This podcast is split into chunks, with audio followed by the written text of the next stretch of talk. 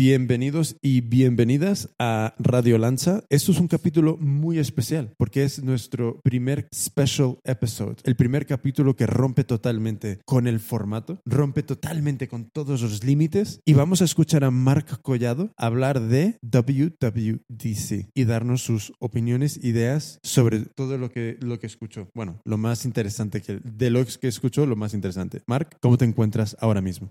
A ver, tengo muchas sensaciones corriendo por dentro ahora mismo. En primer lugar, estoy en un bucle, porque llevo todo el día escuchando de ti. Porque por la mañana he estado editando el episodio de ayer y, me, he ido a comer con un amigo y al volver te vuelvo a estar escuchando. has corrido en mi cabeza 24-7. Como que me parece que, el, tiempo no ha pasado. Y han pasado 24 horas ya. Eso no es malo, eso es bueno. Este, eh, eso es un privilegio. Oh, para mí, desde luego que es un privilegio. Este comentario es muy egoísta, pero está bien. Eh, para, mí estar hablando contigo, Marco. Aclaro, aclaro. Ah, ok. Vale, vale, vale. Está bien, está bien. Y el segundo, sí, porque si no, se ha entendido como que es un privilegio que yo te tenga en la cabeza 24 horas. Digo, bueno, sí, a ver, sí, es un privilegio, pero a ver, tampoco queremos abusar. Belén igualmente discutiría eso. y la segunda sensación eh, es que, wow, estoy excited, de verdad. Tú sabes lo que es un programa solo de eso. Es como, eh, es el sueño hecho realidad. O sea, estoy súper contento por ello. y lo he preparado bastante bien. De hecho, quien quiera un comentario de aquí están todos los updates de WWDC, este no es el programa para hacerlo. Eh, va a tener un ángulo muy especial. Es decir, si tú quieres escuchar eh, cuáles han sido todas las novedades, que me cuenten cosas del Mac Pro, como, el, como el media coverage, esto aquí no se va a tratar, ¿vale? Esto se va a tratar de una forma muy distinta. Después, si quieres escuchar el lado más técnico, mm, vete a, mirar las keynotes eh, de, las, de la tarde o el State of the Union, que por cierto este año es interesantísimo. Eh, ¿Conoces el State of the Union? Muy por encima. Vamos a empezar desde el principio. El, el WWDC es el evento de desarrolladores de Apple. Es análogo al, por ejemplo, al Google I.O., es misma cosa, ¿no? Es donde ellos presentan como no sus productos de consumo, bueno, que al final va, a acabar en sus productos de consumo, pero lo presentas desde un ángulo más de desarrollador. Es decir, qué es lo que los desarrolladores van a poder hacer con esas tecnologías y llevar al público, eso sí, a un, eh, consumidor final. Entonces, por la mañana hay como el keynote más comercial, de alguna forma, donde se enseña todos los sistemas operativos, eh, cuáles van a ser los features que van a lanzar en, en otoño, etcétera, etcétera. Y por la tarde hay una keynote menos conocida que se llama State of the Union, que está, está también en... Eh, se puede ver, es decir, es, eh, una charla que... Bueno, de hecho todos los vídeos eh, están listados en, la, página de Apple, pero está, este vídeo en concreto entra más en detalle en la parte técnica de todo lo que se ha anunciado el, por la mañana. Y te da como, bueno, pues una visión de alguna manera como desde un punto de vista más de desarrollador y qué se va a poder hacer y por qué se ha se han tomado según qué decisiones. Es muy interesante también. Así que la gente que quiera cosas técnicas, la, mandamos para allá. Entonces, aquí no hay nada comercial, no hay nada técnico. La pregunta es, ¿qué, van a contar estos, no? Ahora. De la manera que lo vamos a, aproximar va a ser, para mí es como un comentario más opinionado, a ver, no egoísta, pero sí desde un punto de vista que tenga una relevancia para nosotros y para el programa, ¿de acuerdo? Entonces, he pensado de qué manera lo podríamos estructurar. A ver qué te parece y tú me dices, ¿vale? En primer lugar, vamos a hablar de podcasts, que además ayer ya tuvimos una conversación intensa sobre ella. De hecho, he hecho un poco de research para hacer un poco de follow-up sobre la conversación de ayer, que es del episodio 3. Así que este, hablaremos un poco de eso. Después, me gustaría hablar contigo de la privacidad, porque es un tema que tú y yo tenemos opiniones muy divergentes sobre él y creo que va a ser divertido. Después, te voy a hacer un... Este va a ser cortito, pero es divertido, como un roundup de features inútiles, porque Apple bueno, no, no inútiles, no inútiles, pero que solo a mí me importan. Porque Apple, ¿qué es lo que hace? Cuando presenta los sistemas operativos, en la página web, debajo, en, apple.com, debajo pone como los tres previews y pone los features mayores y al lado una pestañita que pone See All Features. Y esto es un porrazo de texto infinito que no se acaba jamás eh, que están listados todos, absolutamente todos los features que, van a presentar. De hecho, hay una cosa que a mí me encanta, que siempre lo hago, y es que cuando miro el keynote, ellos presentan como cuatro o cinco key features, ¿vale? De cada sistema operativo. Bueno, o sea, cinco, seis o diez o doce. Eh, pero al final, como no pueden decirlo todo, ponen una slide que es súper característica con el logo del sistema operativo en medio y luego como un tag de, estos de una nube de tags gigantesca detrás con todas las cosas que hace. Yo siempre cuando está ahí hago como eh, captura de pantalla y me los leo todos uno a uno, ¿sabes? Para ver si hay alguno interesante. Y luego lo bueno es que estos los ponen en esta página de SEO Features, los ponen todos listados con un copy precioso, que de verdad, o sea, el product manager que hace eso, yo chapó, porque todos le caben en la misma frase, ¿sabes? que para mí es como, Dios, ¿cómo coño haces eso? ¿Sabes? ¿cómo consigues que te queden como solo dos frases para todos los features? Eh, yo a veces lo intento y creerme que es realmente complicado. Entonces, de todas esas, porque me las he leído, mm, creerme, eh, vamos a seleccionar las que más relevancia tienen eh, para mí, que yo esperaba ahí encontrarme, Jimmy, y no, no, no lo tenemos, ¿eh? El em, reply contextual en messages. Ay, a ver. No vamos a ir por el berenjenal de, de la basura que es la aplicación de Messages, pero em, vale, of course, of course. ¿Para qué? ¿Para qué? Porque, ¿Por qué hacerlo eh, servir para algo? Anyways. Hay buenos features en Messages, pero lo siento mucho, pero reply eh, contextual no es uno de ellos. Entonces, eh, esta, esta será la parte 3 en la que vamos a hacer el roundup de, de features inútiles. perdón, no inútiles, que solo me importan a mí. Y finalmente, como me comentaste porque viste algo del Mac Pro, me parece, de un hinge que valía mucho dinero, vamos a hablar si quieres un poco de eso eh, y después finalmente si hay un poco de, de QA, si tienes alguna duda que te haya quedado, la podemos ver también. ¿Qué te parece este, este formato? No me esperaba nada menos de Marc Collado. Fantástico. Pero está bien, ¿no? Digo que no es mm, WWDC solo como hacer un comentario, eh, no sé, eh, súper estricto de los features que salieron, que al final, a ver, esto, mm, si si, lo quieres, lo tienes en Mac Rumors. Te, vas ahí, lo miras eh, y te quedas tranquilo. Pero mm, esto es como bastante aplicado a lo que a lo que estamos tratando, me parece. Tú sabes que ya hace tiempo habíamos hablado de Mark Rumors, de crear markrumors.com, ¿te acuerdas? Me acuerdo, me acuerdo. Entonces, eh, para mí la importancia de todo lo que has dicho se, cae sobre los hombros de Mark. Y eso es, yo solo quiero saber qué es lo que le inspira a Mark de este WWDC. Todo lo demás no me importa. Qué bonito, Jimmy. Pues vamos a empezar con podcasts. A ver, a ver ahora.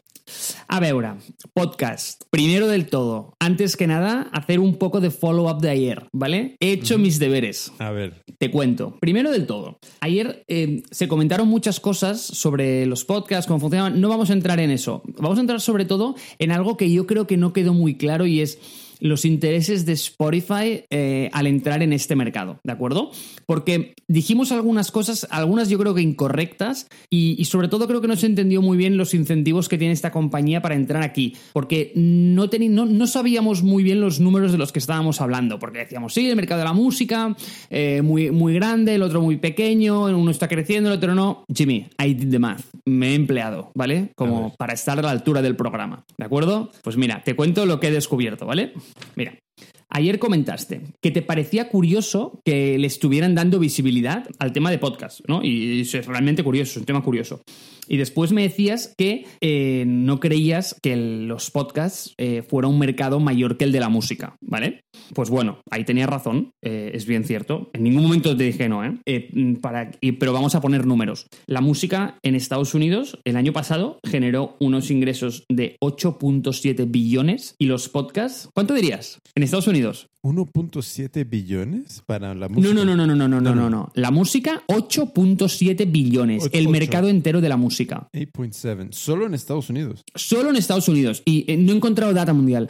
Y solo en Estados Unidos, ¿cuándo crees que generó? Eh, o sea, ¿cuán de grande crees que es el mercado de podcasts? Yo diría que Si es un 5% de eso, me sorprendería. Pues no lo he mirado en estos términos. A ver, déjame pensar. Claro, es que me hago un poco de lío porque los billions americanos al final yo ya no sé a qué pertenecen. Porque a veces me lío porque un billón americano no es un billón europeo y esto me pone muy nervioso, ¿vale? Pero anyway, te digo cuánto es. One billion es mil millones. Ok, pues los podcasts son 300 millones solamente. Ya, ¿cuánto es eso de, de 8,7 mil millones? Es, peanuts, es nada, ¿vale? Claro, no, es ni el 5, ¿no? No, no, no, no. Pero, y ahí va mi punto. Tenías mucha razón de que no creías que el mercado de la música eh, fuera análogo al de los podcasts, eso es bien cierto, como hemos visto. Sin embargo, debo decirte que el mercado de la música es un mercado de mierda, ¿vale? Y verás por qué. Me he mirado los cuatrimestres fiscales de Spotify y en el último cuatrimestre fiscal de Spotify ha facturado 1.5 billions, ¿de acuerdo? Y su beneficio es de 94 millones. Y la mayoría de sus costes son costes variables que se van a royalties hacia las discográficas. Es increíble. Es decir, e, el margen es una auténtica mierda. Y es más, en el cuatrimestre anterior facturaron algo parecido y perdieron dinero, tío. Perdieron dinero. O sea, es, me parece brutal, brutal. Vale. Aquí tengo un par de comentarios. Eh, claro. a ver, claro, voy a... A ver, no me sorprende, evidentemente no me sorprende porque eh, igual me equivoco mucho, pero voy a comparar ahora mismo en el estado que está Spotify a el estado donde inició su momento Google que era un buscador que dependía de todo el contenido del resto de la humanidad. Entonces, ahí, ahí, ahí termino con la comparación. Entonces, Spotify ahora mismo, ese es un poco el, el gran con, el, el gran punto en, eh, a su contra que tiene, que es no, no genera y no crea, en mi opinión, ningún tipo de bien que no haya existido previamente. Básicamente son el aggregator de la música que tú pagas para escuchar. Entonces, eh, tiene una biblioteca tremenda, pero claro, todo eso depende de, los acuerdos con las discográficas que, eh, vamos, te, van a sablear con lo que van a, van a exigir por su, por su biblioteca y su archivo de música. So, no me sorprende que tengan tal facturación y tan, baja, tan bajo beneficio. Entonces, a mí lo que me, produce mucha curiosidad de esta situación es viendo, cambiando la vista, el punto de vista a Netflix, que es, tú tienes Netflix que inició con el mismo problema de no somos los creadores de contenido, no somos los propietarios, no generamos licencias propias que podamos luego revender. Entonces se ve esa divergencia de, del approach, que es Netflix empieza a generar montañas de contenido original y propio, que al final del día no solo es que les ayude a vender más en Netflix, sino que es un recurso, es un asset, es un bien que en el futuro, según funciona la, la un poco esta industria de, de, de las licencias, audiovisuales, ellos, ellos están haciendo un poco este modelo de Disney, que es si podemos llegar a, crear eh, programación que sea hitos en la cultura popular, eso luego nos abre la puerta a licencias de todo, desde juguetes hasta toallas, hasta lo que tú quieras. Y ahí está realmente el, mega beneficio de, de, generar de esta apuesta, aparte de, evidentemente, más suscriptores. Pero claro, en Spotify, generar música, en mi, creo yo que es mucho más difícil el generar música que tenga un, un gancho popular, porque además su, su, vida útil creo que es mucho más corta para la mayoría de las canciones. Entonces, Spotify, para que esos números empiecen a ir a su favor, realmente debería eh, empezar a crear contenido propio. Es, eso es una cosa que es como, yo creo que, claro, la respuesta corta es sí, pero te vas, realmente vas a tirar los dados eh, en que vas a poder generar música y no solo música, artistas que quieran ser escuchados eh, cuando tienes eh, todas estas discográficas intentando hacer lo mismo. Uf, es, eso creo yo que es un, un serio problema y, y claro, no, es, no sorprende esos números, ¿no? A ver, por partes, ¿vale? Primero, vamos a ver si estamos de acuerdo en esto. Em, has mencionado algo que me parece súper interesante, el concepto este de, de, agregador, ¿de acuerdo? Y me, y me lo has comparado con Google y con Netflix, cosa que me parece muy inteligente, porque al final lo que hacen es muy parecido, que lo que es agregar demanda, entonces generar una palanca pues, donde los suppliers no tienen hacia como dónde ir más que hacia donde ellos tienen agregada esa demanda, ¿vale? Pero tienen, para mí, una diferencia estructural muy distinta. E, y, a ver si estás de acuerdo en eso. El feature de alguna forma o la característica más importante de un agregador es que tiene unos costes fijos muy altos, es decir, crear eso eh, requiere de un capital enorme, vamos a llamarle data center en, en, Facebook o en Google, por ejemplo, una infraestructura con un CAPEX increíble. Sin embargo, como tu teoría es que vas a llegar a una cantidad de usuarios brutal, tú puedes esparcir ese coste de forma marginal muy pequeña con todos esos usuarios y al final ahí tienes pues realmente un beneficio increíble. Entonces, eso le, pasa a Google, a eso le pasa a Facebook, eh, pero eso no le pasa a Spotify, porque Spotify, como hemos visto, tiene unos costes no fijos, sino variables. Es decir, a medida que aumenta sus ingresos en la música, también aumentan sus costes porque tiene que pagar esos royalties. Que esos, son cosas que no le pasan ni a Facebook ni a Google, por ejemplo, para poner un caso de, de dos agregadores. Entonces tú has preguntado algo súper interesante y es, ¿Spotify va a generar contenido propio? Y claro, la respuesta que yo te doy directamente a esto, igual que tú has visto la, analogía clarísima de Netflix, cómo ha empezado a generar contenido propio para liberarse de estos costes variables que tenía con las distribuidoras, que tenía el mismo problema que Spotify, lo que yo veo aquí, y esto evidentemente es una teoría, ¿eh? es una teoría, pero, pero te la voy a justificar, porque, insisto, he hecho mi research. Mi teoría Ah, y la respuesta a tu pregunta de ¿va a generar contenido propio? es podcasts. Esa es la respuesta. Y ahora te digo por qué. ¿Me, das eh, crédito de cinco minutos para contártelo? Absolutely. Venga, a ver qué te parece. Mira, me he leído el S1, que el S1 básicamente es el documento que una compañía pone eh, a disposición del público cuando va a salir a la bolsa. Entonces, eh, donde cuenta sus financials, sus qué es lo que va a hacer. Mm, hay S1s que son súper interesantes. Por ejemplo, el de Amazon es la leche. pero el de Spotify es bueno y además es muy digerible y, y se entiende muy bien. Y hay un concepto que, que su fundador toca, que es que él quiere convertir Spotify de ser una compañía de música a una compañía de audio. Y lo hace mención en muchas veces. Y a veces yo creo que el... Tío, el, como el diablo está en los detalles, ¿sabes? Entonces, ¿qué es lo que yo veo? Yo veo que los podcasts y la música a nivel tecnológico son iguales. Es decir, como a nivel de distribución es lo mismo. Y estoy hablando de a nivel de, oye, de cómo se consume, ¿no? Al final, tío, te descargas un, un, fichero y te lo pones en la oreja y eso tú lo escuchas y, y estás contento, ¿vale? Eh, sin embargo, a nivel de cadena de valor son muy distintos. Porque, por ejemplo, eh, la música está controlada pues, pues por tres eh, record, o sea, record labels, no sé cómo se llama, como, bueno... Discográficas. discográficas, eso, discográficas. Mm, hay, y sobre todo, súper importante, controlan el back catalog, pero también controlan, es decir, el archivo, también controlan el, la nueva producción. Es decir, todo lo que nuevo que se pone ahí eso pasa por ellas. Después, la música solo se puede reproducir como de forma legal. Es decir, no tienes una manera ilegal. A ver, la, hay, pero mm, las otras plataformas que compiten contra Spotify la están reproduciendo. Hay un mecanismo legal detrás, es decir, es complicado. Eh, en cambio, los podcasts tienen una naturaleza totalmente distinta porque son absolutamente distribuidos. No hay que distribuir, o sea, no, no, hay que pagar royalties para, para, mm, eh, para reproducirlos y tienen una naturaleza totalmente distribuida. ¿Sí, más o menos? ¿Queda claro eso? ¿Queda claro? Estoy tomando algunos apuntes. Eh, vale, toma, toma, toma, que, que, después quiero tu counter, quiero tu counter. Eh, entonces, si a mí me preguntas, porque yo, yo veo lo que tú me dices, es muy difícil, ¿no? Que, la respuesta a que eh, cómo va a generar contenido propio sea podcast, viendo lo muy pequeño que es ese mercado, y hay una incógnita gigante si alguien, o sea, si la gente dispuesta a pagar por ello va a ser suficiente como para armar un play de este tipo, más con una compañía que está facturando 1.5 billones al, al cuatrimestre.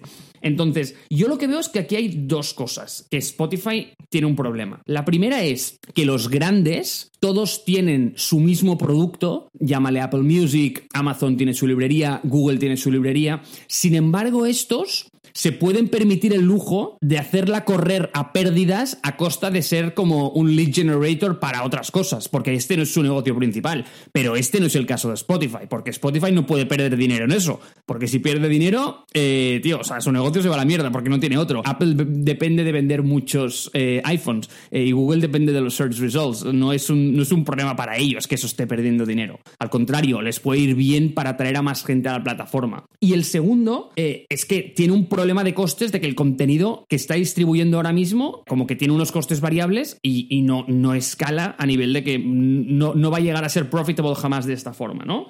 Entonces, ¿qué es lo que he visto? Pues he visto que ha hecho, bueno, que ayer lo hablamos, dos adquisiciones. Una es Gimlet Media, que es un estudio de mm, un estudio de producción, y Anchor, que es una plataforma de distribución de podcasts, ¿sí? Entonces, y, y, ahí es donde he hecho un poco el math, ¿vale? Claro, tú ves lo que han pagado por Gimlet Media, ¿vale? Y han pagado tres cuartas partes del volumen de mercado entero de los podcasts, cuando estos tíos solo tienen como 25 shows, ¿sabes? Han pagado 200 kilos por ellos cuando el volumen total del mercado, como hemos dicho antes, es 300, que me parece una auténtica barbaridad. Por lo tanto, aquí tiene que haber algo detrás, ¿no? Es decir, es una adquisición que a nivel de, Unit Economics no hace mucho sentido. ¿Me permites interrumpir un segundo? Hombre, por supuesto y siempre que quieras. Muy breve. Em, ¿qué, fue? Eh, escuché que el podcast de Joe Rogan, mm, evidentemente no por ninguna fuente oficial ni nada, y mucho menos por él, que estaba, en, estaba proyectado para ganar como entre 50 a 100 mil, ah, perdona, 50 a 100 millones de dólares eh, este año por su podcast, solo por su podcast. Entonces, ese número de 300 millones, habías dicho, del mercado de los podcasts, o 200? Sí, en 2018 creo, de 300. Claro, me, como que me, me entra en conflicto con esto. Puedes, eh, siento que puede ser mucho mayor, pero evidentemente no creo que sea 10 veces mayor. So, e, eso era lo, lo, único, ese detalle de igual el, el, el valor final de todo el, el mercado de los podcasts no creo que sea tan bajo. A ver, espera, que te voy a hacer aquí en real time eh, la data de donde la he encontrado, pero estoy casi, casi, casi seguro. ¿eh? Sí, 300 millones en 2017, pero en 2017, perdona. Pero bueno, mm, te puedo dar un estimate. Vamos a decir que yo, yo siento que es más, pero bueno, anyways, e, eso era el único detalle, que creo que, que no quiero que quien esté escuchando esto de repente se clave ahí con que 300 millones es, es un hecho, ¿sabes? Irrefutable. Ok, no, no, me, eh, me parece un buen punto, pero vamos a decir que está como por ahí, ¿vale? Pues, tío, ahí va mi teoría. A ver, a ver, a ver qué dices. O sea, yo lo que creo es que de alguna manera han comprado este estudio, este, esta adquisición me parece como bastante evidente, ¿no? Al final, esos tíos van a empezar a generar contenido de mucha calidad que solo va a estar disponible en Spotify. Eso tiene, eso, eso se ve, ¿no? O sea, ¿tú, o sea, ¿tú crees que hay como otro incentivo detrás de esta compra? A ver, incentivo detrás de la compra de Gimlet específicamente. Sí, sí. So, a ver, no conozco mucho de Gimlet, pero si, si es una productora, eh, yo supongo que lo voy a ver bajo la lupa de productora. Entonces, como productora, eh, tienen no, no solo lo, tienen assets, no solo en el contenido que han producido, porque una productora realmente, especialmente en el mundo de podcasts, son muy pequeñas. Evidentemente, luego tienes los MGMs y los Warners y los etcétera, etcétera, que son, mm, ¿sabes? Mega enormes, gigantes, pero como productora, primero, es pequeña. Dos, tiene un archivo de, de, contenido realmente muy pequeño. Pero lo que a mí me parece interesante es eh, que dentro del mundo de podcasts, ¿cuántas otras productoras conoces? Cero. Pues mira. bueno, no, no, cero, perdona. Eh, puede estar un, un, un, un eh, ¿cómo se llama?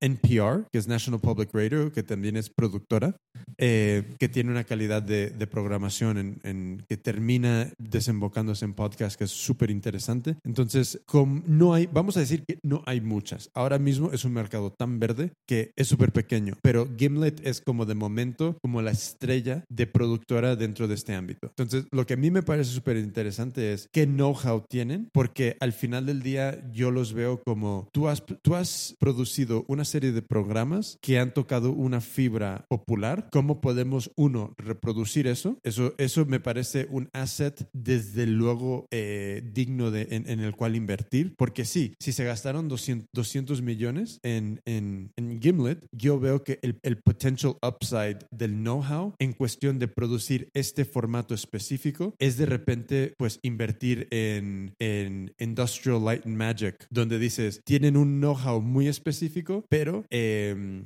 pero que puede dar un valor a través de, una, de, de, de un futuro archivo de, de, contenido tremendo, tremendo. Eso, eso sí lo creo, porque cuando tú le das al clavo con una, una, un cierto... Es como el, el ¿cómo se dice? El, el, Cameron, cuando desarrolló toda esa tecnología para grabar eh, eh, Avatar y que luego la ha reutilizado cosas para eh, bajar al fondo del mar, etcétera, etcétera. Es como, son cosas muy específicas, pero que el upside es que nadie más lo hace. Entonces, hacerte con ese equipo es, ahora mismo como si vas y te compras BuzzFeed Video, que le saben dar al clavo en formatos de vídeo que son hiper mega virales y populares. E, y eso es pasta, eso es dinero. Entonces, eso por una parte me parece una adquisición tremendamente inteligente, pero por otra parte está el, los contactos que tienen y a quién conocen y qué puertas. Evidentemente es Spotify, ya solo con ese nombre ya ellos se pueden abrir todas las puertas que quieran, pero cuando se tra trata de yo creo que temas artísticos, hace mucho tener esa credibilidad de tener a este equipo debajo de, de, de tu paraguas cuando quieres ir a, a hacer otros, otros eh, partnerships. Por ejemplo, creo que hace poco anunciaron que los Obamas, Barack y,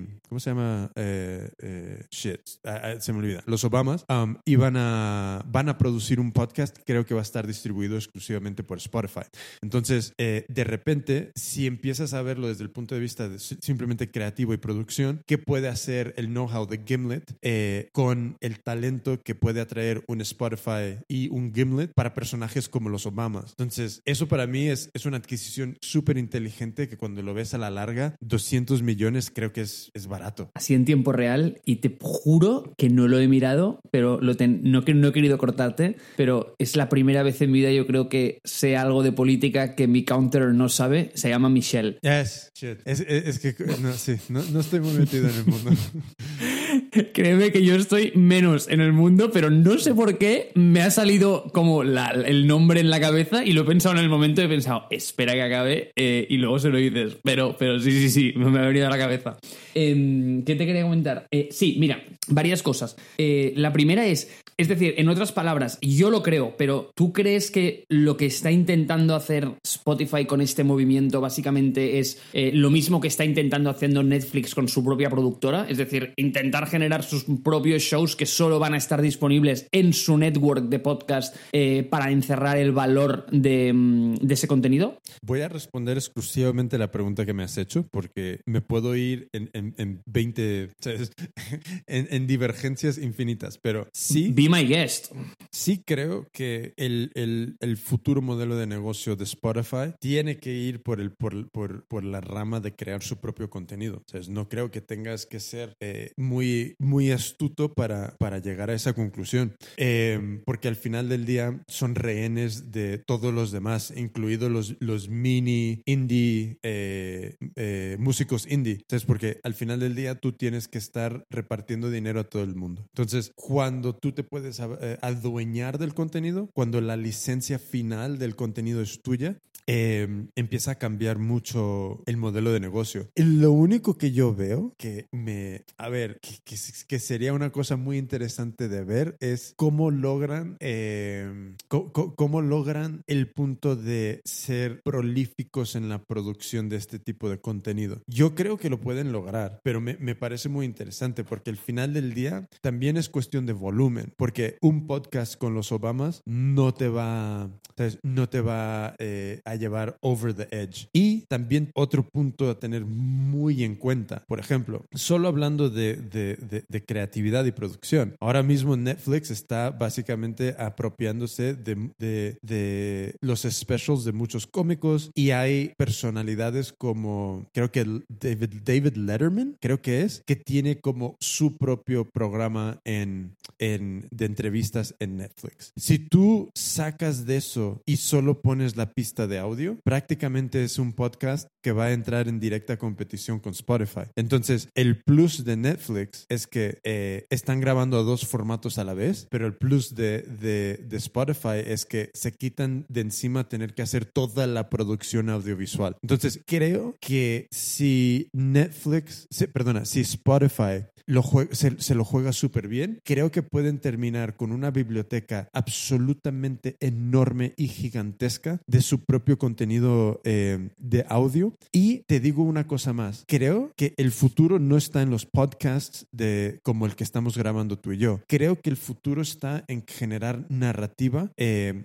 de, de, ficción, donde los mundos que tú puedas crear no, no tengan que partir de crear una producción audiovisual, porque es como si Tolkien, eh, es como encontrar el futuro Tolkien y decirle, mira, eh, escríbelo y vamos a hacer el audiolibro. Yo creo que hay mucho más upside en eso que no intentando hacer eh, podcasts de, de, no ficción. Entonces, claro, para mí, a mí me parece una adquisición súper inteligente, porque de repente apuestas por tu propia biblioteca de contenido y encima tienes un formato de contenido, eh, voy, a voy a ser generoso, 10 veces más barato de producir o 100 veces más barato de producir. Porque al final del día, lo que necesitas en ambas cosas es eh, alguien que escriba, o sea, que bien sea guion o, bien sea, eh, sí, vamos a decir, alguien que escriba y luego audio. Y ahí es ya donde Netflix empieza a, a echarse sobre el lomo un millón de gastos más, que es todos los actores, todos los, las, no, porque no es solo la licencia del, del el derecho de, de la, de, de, la voz, sino que ya estás en derecho de voz, de imagen, miles de historias. Porque esto es un problema de también de cómo se paga al talento por esos, por esos derechos y esos royalties. Entonces,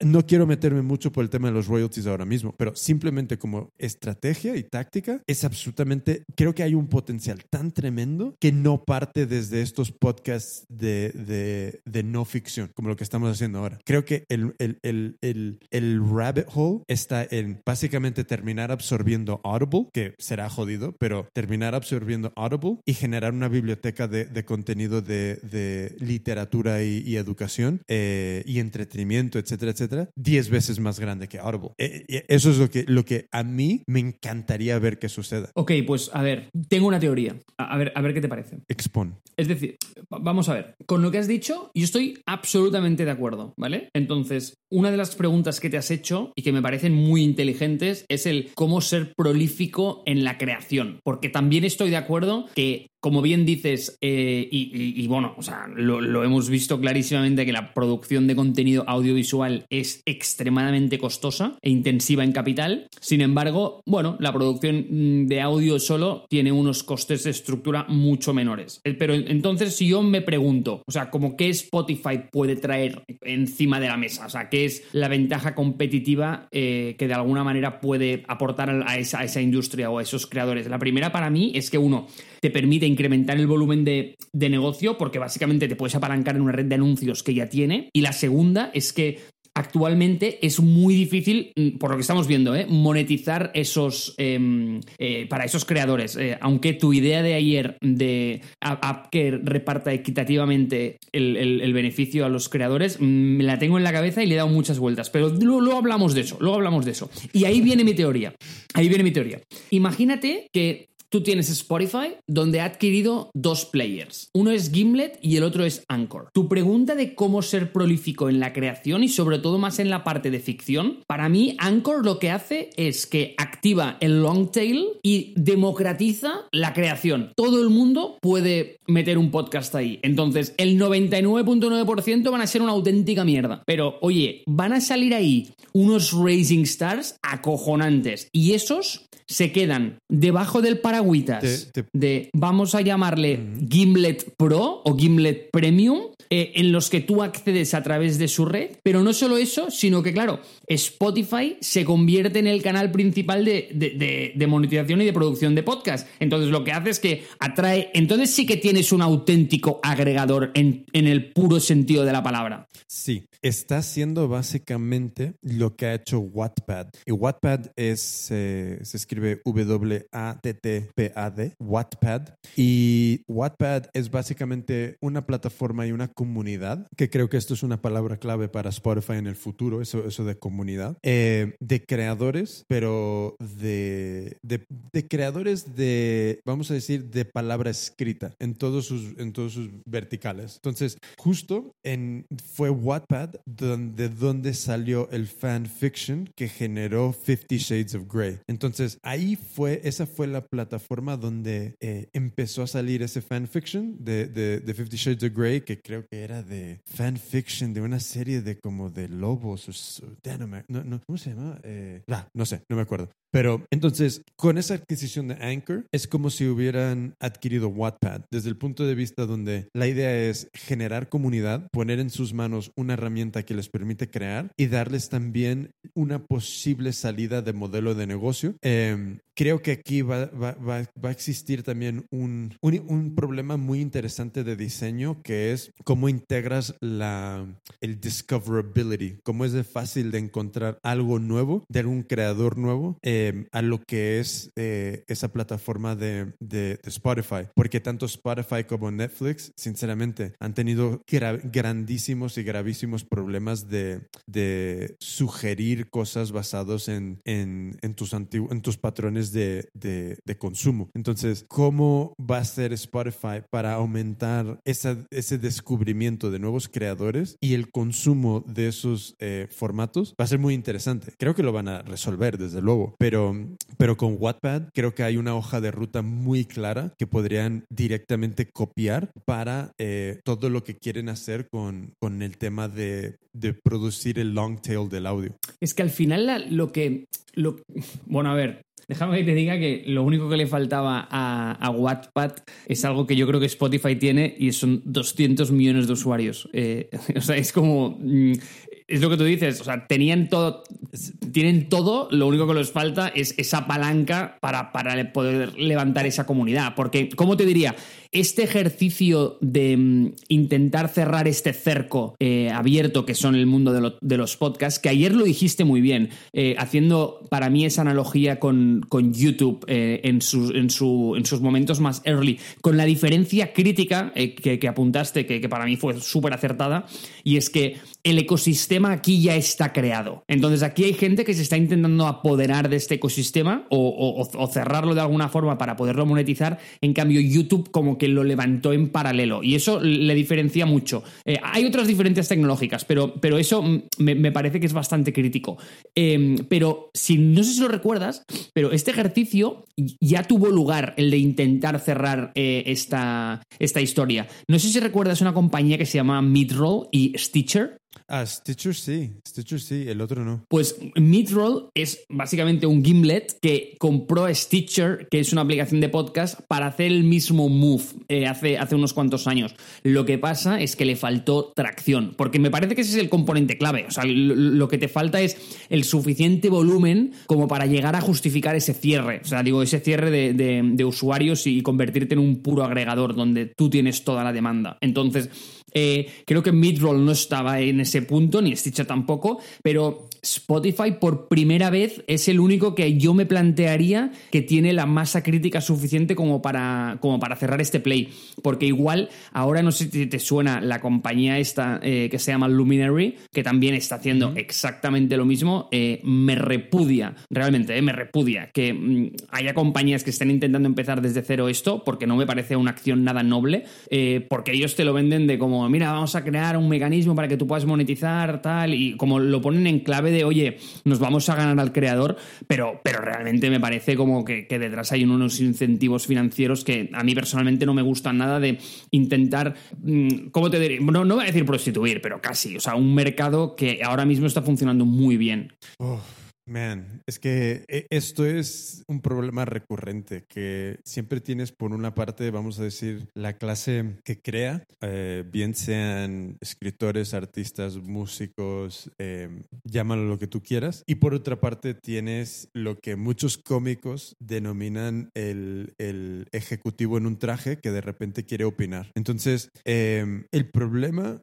eh, es cuando de repente tú crees que tienes el modelo de cómo, eh, cómo alguien puede generar revenue alrededor de sus programas. Am, ok, muy bien. Ah, entiendo que ambas partes tienen que ganar dinero, etcétera, etcétera, pero em, fuck, es que no sé, creo que cualquier cosa que surja, mm, no sé, creo, creo que hay muchos problemas de, de llegar a esa masa crítica. Y como dices tú, yo creo que Spotify tiene tantos problemas resueltos y creo que al final la música va a ser un loss leader para Spotify. Porque y aunque pierdan dinero en música, yo creo que poco a poco eh, ese eh, esa masa crítica que han ido generando por algo que les da, no les da nada de dinero, porque joder, o sea, noventa y tantos millones, son muchos millones de, de beneficio. Um, creo que al final del día eso va a ser una jugada donde van a terminar ganando muchísimo más eh, apostando por, este, por esta comunidad. Ahora, bueno, sí, entonces antes de irme en, más tangentes, de ahí punto y final. Ok, no, eh, eh, yo, creo que hay dos incógnitas, ¿no? O sea, al final es uno, si tienen la masa crítica suficiente como para mm, llegar a cerrar ese mercado, eh, eso hay que verlo, o sea, yo creo que nadie lo sabe, puedes opinar, puedes estar, mm, puedes decir que sí, puedes decir que no, pero mm, nadie tiene certezas sobre ello. Pero, pero la segunda es si este mercado tiene el potencial para crecer al nivel que ellos esperan mm, invirtiendo mm, como, como en, estos niveles. Es decir, oye, voy, estoy comprando Gimlet por dos tercios del, del valor de mercado de- entero de los podcasts, con asterisco, porque no hemos validado eh, esa data, pero que nos queremos más o menos. Eh, pero, pero dicho esto, y, y es que, mira, tío, Jimmy, o sea, es que yo estoy enamorado, ¿vale? De- del, mundo de- del podcast, o sea, por muchas cosas. Eh, En primer lugar, porque a mí personalmente me acompaña a todos los lados. Para mí los podcasts mm, son como, eh, mira, no tengo hermanos, pero son como mi hermano que me está como hablando a la oreja todo el día. Y, esta idea de ser como la mosca en la pared en estas conversaciones de, auténticos expertos, para mí es eh, Dios. Es que eh, para la mente curiosa es, es nirvana. Entonces, eh, a mí es un medio que personalmente me fascina y me enamora. Pero no solo eso, es decir, no solo como a mí personalmente, como el valor que me da, sino de la forma en la que está articulado y armado el, el mo- el modelo en sí, es la única, o vamos a decir la última expresión de Internet tal y como se concibió. Y esto es un tema que comentamos ayer, como es su naturaleza totalmente distribuida, eh, donde no hay un player que los esté agregando. Entonces, eh, es que quieras que no, tiene como todos los incentivos para, para que sea un ecosistema rico y para que siga creciendo, pero es una pena que haya estas compañías que estén intentando capitalizar ese valor. Y, siempre las habrá, eso, o sea, no, no, no, no quiero ir como de romántico pensando que eso nunca va a pasar, es evidente. Pero, dicho esto, Sabes que mm, soy muy pro Apple y, todo, y oye, como que eh, veo con buenos ojos todo lo que hace, aunque soy crítico y lo sabes. Eh, me da la sensación que lo que ellos han hecho con los podcasts mm, ha sido muy respetable y, creo que merecen no solo como un, aplauso, sino como de verdad, o sea, una ovación por la neutralidad que han tenido a la hora de tratar ese ecosistema y que nunca se han posicionado eh, para moverlo hacia un lado hacia el otro, ¿no? Y volviendo a diferenciar otra vez el directorio de la aplicación. La aplicación, nosotros sí que es cierto que vemos que, que tiene como filtros de países y ellos te recomiendan cosas en función de, de- tu ubicación y tu, y tu, mm, eh, y tu tarjeta de crédito donde está, en qué store está registrada. Pero el directorio, como decíamos, es neutro y se ha creado un ecosistema precioso de aplicaciones y shows alrededor de ello. Entonces, eh, si quieres, como usamos esto para volvernos a meter un poco en WWDC, pero no sé qué opinas al respecto, ¿eh? pero yo ahí sí que, tío, me quito el sombrero con Apple eh, porque es increíble lo bien que ha tratado este tema. Ok, déjame cerrar esto con, con cuatro notas que tengo aquí. Las mantendré breves. Primero, eh, creo que también hay que tener mucho cuidado con los, los podcasts son muy efímeros. Son cosas que eh, generalmente muy poca gente va en el backlog de, de esos podcasts. Entonces, creo que hay una, un punto ahí a tener, muy, ser muy conscientes de eso. Dos, creo que lo que ah, en un momento comentaste es que los podcasts no vienen con royalties, efectivamente ahora mismo, pero creo que de la misma manera que es el mismo tipo de output que la música, creo que es un modelo de negocio hipernatural que llegará eh, y creo que ahí hay una oportunidad para que alguien genere una especie de, de catálogo donde si tú quieres reproducir un podcast popular como puede ser, imagínate, Radio Lanza de, de repente crece, pero no es como eh, un Joe Rogan, pero hay suficiente mercado pues que alguien gestione la distribución y los royalties que nosotros podemos cobrar por las reproducciones de, de este podcast. Creo que eso llegará, es inevitable. Eh, por otra parte, eh, lo, esos 200 millones de hoy que ha invertido Spotify, creo que puede ser que me equivoque de una manera tremenda y esto es más bien un, un pensamiento que, que tengo ahora mismo, que es, creo que también tenemos que valorar muchísimo eh, el futuro dentro de los siguientes 10 a 15 años de la persona como empleado. Entonces, ¿cómo va a ser la vida de una persona en unos 15, 20 años? ¿Va a tener más tiempo para escuchar podcasts? ¿Va a tener más tiempo para consumir contenido? Eh, todo este, todo este, y ya estamos entrando en, en puramente especulación y science fiction, pero toda esta idea de, de automatización, de automatizar todo, de, de, muchísimos puestos de empleo que se están aniquilando.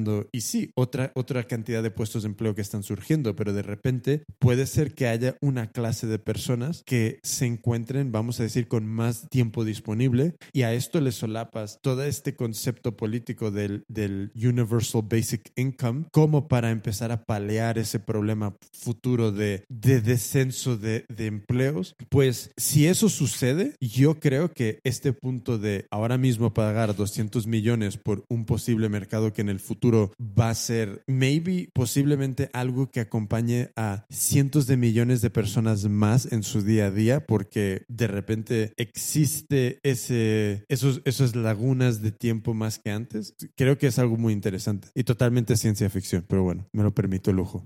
Oye, no, no, es que, mira, mmm, voy a construir muy rápidamente sobre dos de tus puntos. Bueno, no, de hecho, uno solo. Porque sobre el punto 3, sobre todo el tema del UBI, eh, la inteligencia artificial, la automatización del trabajo, es que hoy, sabes que por la mañana te he escuchado a ti toda la mañana eh, editándote eh, y luego me he ido a comer con un amigo y te prometo que nos hemos pasado toda la comida, hemos estado como dos o tres horas solo hablando de este tema, solo. y, y, y no quiero convertir esto en otra discusión sobre este tema porque daría para un podcast entero, porque además, de verdad, ¿eh? esa conversación que he tenido con él la hubiese tenido que grabar porque ha sido fascinante, porque la hemos tocado desde mil puntos de vista distintos y, y ha, ha, sido realmente interesante. Pero si quieres, hacemos otro special dentro de un tiempo sobre este tema, porque ahí sí tengo muchas opiniones, eh, pero ahí se queda. Eh, solo te voy a entrar en el segundo punto que has dicho, porque ese sí que me ha parecido interesante y que, que, está en contexto y lo podemos tratar. Que tú dices que de alguna manera mm, va, van a existir o es inevitable que proliferen estos royalties eh, y, que, y, que, eso va a llegar, ¿no? Entonces yo entiendo tu punto, pero solo lo entiendo en el contexto de que no haya buenos mecanismos de monetización. Pero, por ejemplo, en un mundo en el que las aplicaciones de podcast funcionan de la forma como tú planteas esa distribución equitativa entre, entre escuchar los, eh, los, programas, o tú tienes una buena manera de tipear a los, eh, a los creadores, creo que que no es necesaria la intervención de ese tercero. Y dime idealista, y a lo mejor soy demasiado joven eh, y no he visto nada en la vida y yo no entiendo cómo funciona el mundo. Pero realmente creo que existe en, en este mercado en concreto, donde hay un tejido, un ecosistema que ya está creado, que está funcionando eh, y, se está monetizando bien, pero los pequeños creadores no tienen acceso a esa monetización, creo realmente que hay la oportunidad ahora mismo de hacer de este ecosistema mmm, algo autosostenible en el sentido de que no necesita a un tercero que venga y que, y que tenga que encerrar el, el, chiringuito para decir, no, esto es mío y si tú quieres pasar por aquí tienes que pagar. Aquí hay una cosa que yo creo que es muy, muy básica y muy fundamental. Creo que tienes toda la razón. Y aquí hay que separar esto en el 20 y el 80. El 20 van a ser esos podcasts, ese 20% de podcasts que son hits populares de, de una distribución absolutamente masiva, pero que sus propietarios son plataformas como Spotify. Y por la otra parte es, vamos a poner el 80%, el long tail de todos esos creadores como tú y yo, que igualmente no llegamos a ese punto, pero sí generamos un valor extremadamente importante. Y eso es una comunidad que se alinea con nosotros. Y yo creo que ahora mismo lo que estás diciendo, Patreon eh, lo está intentando hacer. Eh, evidentemente no es la herramienta para hacer esto en podcast, pero ya hay podcasters que lo están usando para, em, para monetizar programas y comunidades. Y, y, creo que ese punto dentro de todo este meollo eh, en cuestión a la monetización es una parte muy importante, que es cómo integras a la...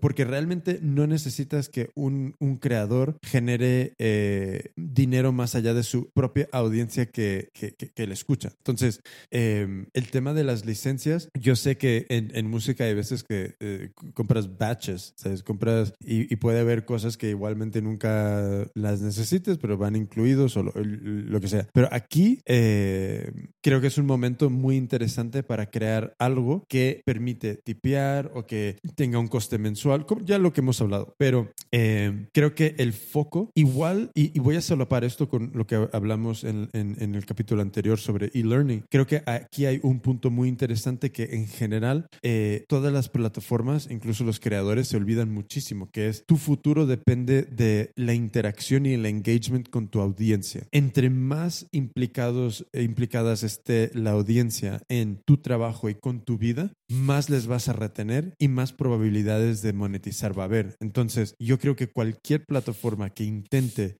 ayudar a monetizar eh, a creadores de contenido de audio, creo que tiene que tener dentro de su ADN un componente extremadamente rico de cómo van a ayudar a los creadores a tener relaciones en, a escala con esa comunidad. Creo que es muy importante. En esto, en esto no puedo estar más de acuerdo, pero déjame que sigue soñando y, y, quiero pensar que grandes creadores también van a poder monetizar a través de un modelo distribuido. Y me pongo el ejemplo, por ejemplo, de, de Serial, que fue una gran producción que funcionó bajo el mismo modelo que, que pequeños creadores funcionaban. Consiguió realmente unos, unos no, sus, unos, no fueron sustantivos, pero sí que unos buenos ingresos. Eh, y sobre todo me lo creo porque en este medio la creación del contenido no es tan alta, eh, pero digo, el coste de la creación del contenido no es tan alta como en un medio audiovisual. Pero, pero nada, voy a seguir soñando y ahí vamos a dejar eso. Y si quieres, como para cerrar el tópico, te cuento qué es lo que ha hecho Apple en el mundo de los podcasts durante el WWDC. Cuéntame. Pues muy rápidamente, ¿de acuerdo? Imagino que lo habrás escuchado, pero ha llegado al fin y después de mmm, casi una década, dos ya, casi, casi dos décadas. Eh, no tanto, pero casi. Eh, el breakdown de iTunes iTunes ha dejado de ser un monolito gigantesco eh, y ha pasado a ser tres aplicaciones distintas. Una de ellas es Podcasts. Y esta aplicación se ha hecho utilizando un framework. No vamos a entrar en nombres ni en nada, porque es lo que decíamos. O sea, la aplicación a, a la audiencia no le. Bueno, a lo mejor No, no, sí le no. interesan, pero Yo- no, yo- no yo- estamos para eso. Sí, sí, sí. En- entra en nombres, yo creo, hombre. Claro. Porque de repente va a haber super nerds aquí que, que quieran. Y aunque no sean super yo creo que es importante tener contacto con cosas que no conoces por si te pueden inspirar curiosidad y, ya luego tú sigas el camino de, googleando y investigando. Ok, pues te cuento. Dos de las eh, tecnologías eh, que Apple presentó durante, durante esta keynote eh, fueron mecanismos para generar aplicaciones que funcionan en distintas plataformas, ¿no? Y esto viene de la mano de dos proyectos distintos. Uno de ellos se llama Proyecto Catalyst, que lo que hace es que te permite portar de forma muy sencilla aplicaciones de iPad directamente a un Mac, ¿vale? Entonces, aplicaciones el problema es que Ah, no es diferentes sistemas operativos, es todo dentro del ecosistema de Apple. No es como que de repente un- una aplicación de iPad de- sea súper fácil para llevarla a Android. No, no, no, Jimmy, Jimmy. Esto es. eh, o sea, son. O sea, en- dentro de diferentes sistemas operativos, pero en sistemas operativos ambos son de son propiedad de Apple. Pero a nivel de fundación no tienen nada que ver. Es decir, el framework que se usa para generar aplicaciones de, mm, eh, de iOS. Eh, bueno, ahora también existe iPad OS, pero, pero da igual. O sea, para, de, toda la vida de iOS se llama AppKit. En cambio, el de, el de Mac OS se llama UIKit. Son dos kits, eh, son dos frameworks totalmente distintos que comparten algunas cosas, pero no tienen nada que ver. Y también, sobre todo, los mecanismos de interacción entre ellos mm, son totalmente, son radicalmente distintos. Es decir, lo que se requiere a nivel de usabilidad para un iPad no tiene nada que ver que con un Mac, porque al final en un Mac eh, tú tienes como toda la barra de menús, un input device que es el, eh, que es el mouse, en el otro tienes como los, los touch points son más grandes porque tú esperas que estés pulsando. Los mecanismos de interacción son absolutamente distintos. Entonces lo que ha hecho Apple ha sido un, eh, al final como un vehículo que lo que te permite es eh, con tu proyecto de Xcode, que es el, el- el- editor de código que tú, bueno, el IDE que tú utilizas para hacer estas aplicaciones, para portar aplicaciones de iPad a Mac de forma bastante sencilla, ¿de acuerdo? Entonces ellos, eh, creo, juraría, ¿eh? Juraría que la aplicación de podcast de, de Apple, eh, la propia de Mac, está hecha con este, con, este framework directamente. Es decir, ellos han usado como su propio dogfood para eh, para hacer esta, esta, esta migración, ¿de acuerdo? Este es uno, es uno de los dos que he mencionado, y el otro es Swift UI. Swift UI lo que es es un framework, como te he dicho antes, hay dos frameworks distintos para hacer aplicaciones, está AppKit y UIKit para, eh, para Mac OS y para iOS, que son distintos, no tienen nada que ver. Entonces han presentado por encima un framework nuevo que unifica todas estas tecnologías, es decir, con un solo framework tú vas a poder desarrollar desde aplicaciones de Watch OS, es decir, para el reloj, hasta aplicaciones para Mac, ¿no? Entonces, es realmente una obra de ingeniería increíble porque cada dispositivo de estos activa experiencias totalmente distintas y unificar todo eso significa que para los desarrolladores va a ser mucho más sencillo portar sus aplicaciones de una plataforma a la otra y sobre todo, pues eso, pues que e incluso para grandes empresas, como por ejemplo es Twitter, eh, que no tenía una aplicación para Mac mantenida en el App Store, eh, le es más sencillo dedicar algún esfuerzo de su equipo de iOS solo para llevar la aplicación a Mac si realmente es fácil hacer como el salto de un sistema operativo al otro. ¿Ha quedado más o menos claro? Súper claro. Aquí ya mis, mi- a- a- a- está tocando mis límites de, de- de técnico, pero, pero claro, más fácil, más fácil, más, más rápido, mejor. Es que no, no, no tengo mucho más que añadir. Ha rascado mis límites también la conversación anterior de mm, sincronizar los micros, ¿sabes? Que no sé si se va a quedar dentro o no se va a quedar dentro al final. De Lo- verdad, yo, yo abogo porque sí, yo abogo porque sí, pero, mm, pero también estaba rozando mi límite, ¿eh? Yo te digo que es mucho más fácil eh, eh, a- aprender cómo se sincroniza el sonido que no eh, cómo llevar una aplicación de, un reloj a un, a un iPad. te sorprenderías eh, o cuando presentaron el, el framework de Swift UI eh, que tiene eh, de alguna forma eh, ostras es que eh, no sé cómo se dice en castellano esto pero eh, es declarativa es bueno no sé si eso es la palabra o no pero es declarativa de acuerdo eso significa que bueno en las demos es que Dios desgranar estos temas es, comple- es complejo ¿eh? En, la- en las demos hicieron como live algunas aplicaciones y enseñaron cómo funciona y realmente, te, te digo, Jimmy, hacer aplicaciones con eso está muy cerca de escribir, mm, no sé, texto plano, ¿eh? O sea, es, es- es- si realmente ves algunos de los vídeos de cómo funciona por dentro eso, wow, han hecho un esfuerzo para que el código sea human readable que es increíble.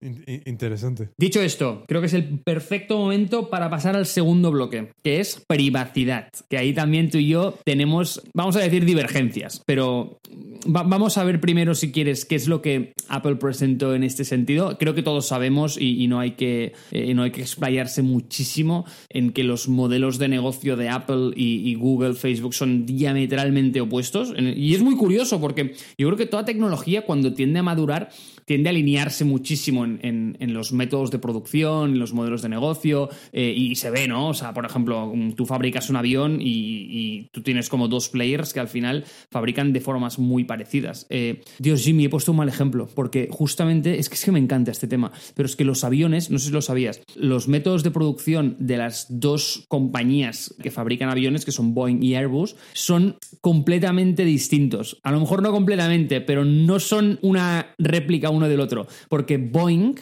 ensambla en un, en un rail que se mueve y es, es, muy interesante porque tiene como las líneas pintadas en el suelo y los trabajadores saben lo que tienen que hacer en cada momento que el, avión cruza las líneas. Eh, entonces es el avión el que se mueve. En cambio, Airbus es todo lo contrario. El avión está estático y son las, mm, ¿cómo te diría? Eh, como los módulos que se van acercando al avión en, el momento en que tienen que montar ciertos componentes. Eh, o sea, las estaciones de trabajo son las que son las que se mueven, no el avión. Así que he puesto muy mal ejemplo, pero bueno, me autocorrijo en on the go, ¿vale? Pero por lo general las tecnologías tienden a converger, ¿vale? Y, es curioso que Google y Apple, por ejemplo, tengan modelos de negocio totalmente distintos y que sus incentivos alrededor de los datos y de cómo se trata la privacidad sea totalmente distinta. Así que creo que ahí hay buena conversación. ¿Por dónde quieres empezar? Primero, eh, ¿se sabe qué método es más eficiente? ¿Mover el avión o mover los módulos de trabajo? Gran pregunta, la verdad es que no lo sé. A ver, es, un, es, un, es una industria muy particular por el hecho de que solo hay dos, players. Además, Airbus, como sabemos, es un consorcio de, que, en el que participan muchos países también. Es un mercado, vamos a decir, muy peculiar porque eh, sus compradores, que son las aerolíneas, tienen mucha palanca a la hora de determinar la producción es un, eh, es un mercado eh, muy singular. Sin embargo, no te sabría decir cuál de los dos es más eficiente. Por lo que vemos, no parece que haya una diferencia gigantesca, básicamente porque han conviven ambos y, la, producción eh, sigue funcionando tan bien tanto en el uno como, como en el otro. Entonces, no creo que haya una diferencia significativa en ese sentido, pero, tío, es una súper buena pregunta que nunca había pensado. ¿tú, ¿Tú crees que el tamaño del producto, eh, porque yo me imagino que todo, de todas las fábricas de coches que yo me puedo imaginar que he visto en la tele, todo es sobre una línea. El coche es el que se mueve y al final tienes el, al final de la línea que está el coche pues terminado. Entonces, como todos los, como hay muchos más fabricantes de coches y siento que todos funcionan más o menos igual en, en, ese sentido de producción, me, me genera curiosidad por ver por qué en lo que es como siento como que al escalar hacia arriba el tamaño del producto como que de repente el, método de cómo se mueve o el producto o el equipo alrededor de él como ya es irrelevante. Mm, pues mira, de hecho te sorprenderías, básicamente porque em, los, los grandes cambios que ha habido en la industria del automóvil siempre han venido de la mano de un cambio en el método de producción. Es decir, eh, el hecho de que tú pases de tener un vehículo de gasolina a un vehículo eléctrico, tal y como se está planteando ahora, es irrelevante, porque la gran innovación no está ahí, sino que tú, para entender ¿Dónde está? Y voy, a usar una palabra que odio, pero la disrupción tienes que seguir el dinero. Entonces, ¿dónde está la mayor inversión que tiene que hacer un fabricante de automóviles a la hora de deployar un vehículo? Y la mayor inversión que tiene que hacer es en la línea de montaje y es en la fábrica. Entonces, si tú usas los mismos métodos que otros usan para, eh, para fabricar tus coches, sigues estando esclavo a esta inversión. Es decir, lo hagas en, un motor eléctrico o, en un motor de gasolina y hay mucha diferencia, y soy consciente de ello, mm, pero no vamos a entrar ahí ahora. Eh, no va a variar muchísimo por el hecho de que vas a tener que tomar las mismas decisiones donde realmente tienes que soltar dinero, que es en deployar esa fábrica. Eh, claro, y te estás como hipotecando a muchos años vista en ese sentido. Eh, en cambio, si realmente quieres un cambio mm, significativo y, como un salto cuántico a nivel de fabricación, lo que tienes que hacer es cambiar el método de producción, que es lo que, lo que Ford le ganó la partida a los artesanos, es lo que GM le ganó otra vez la partida a Ford y es lo que eh, los, japoneses con toda la... Mm, eh, bueno, pues con Kaizen les ganaron la partida de nuevo los americanos, pero aún seguimos como en la estampa de, mm, en la estampa de metal, es decir, el, proceso de producción fundamental en, en, su origen no ha cambiado desde, desde la innovación de los japoneses de los 80. Esto puede ser 10 capítulos más. So, volviendo a privacidad, tú decides por dónde empezar.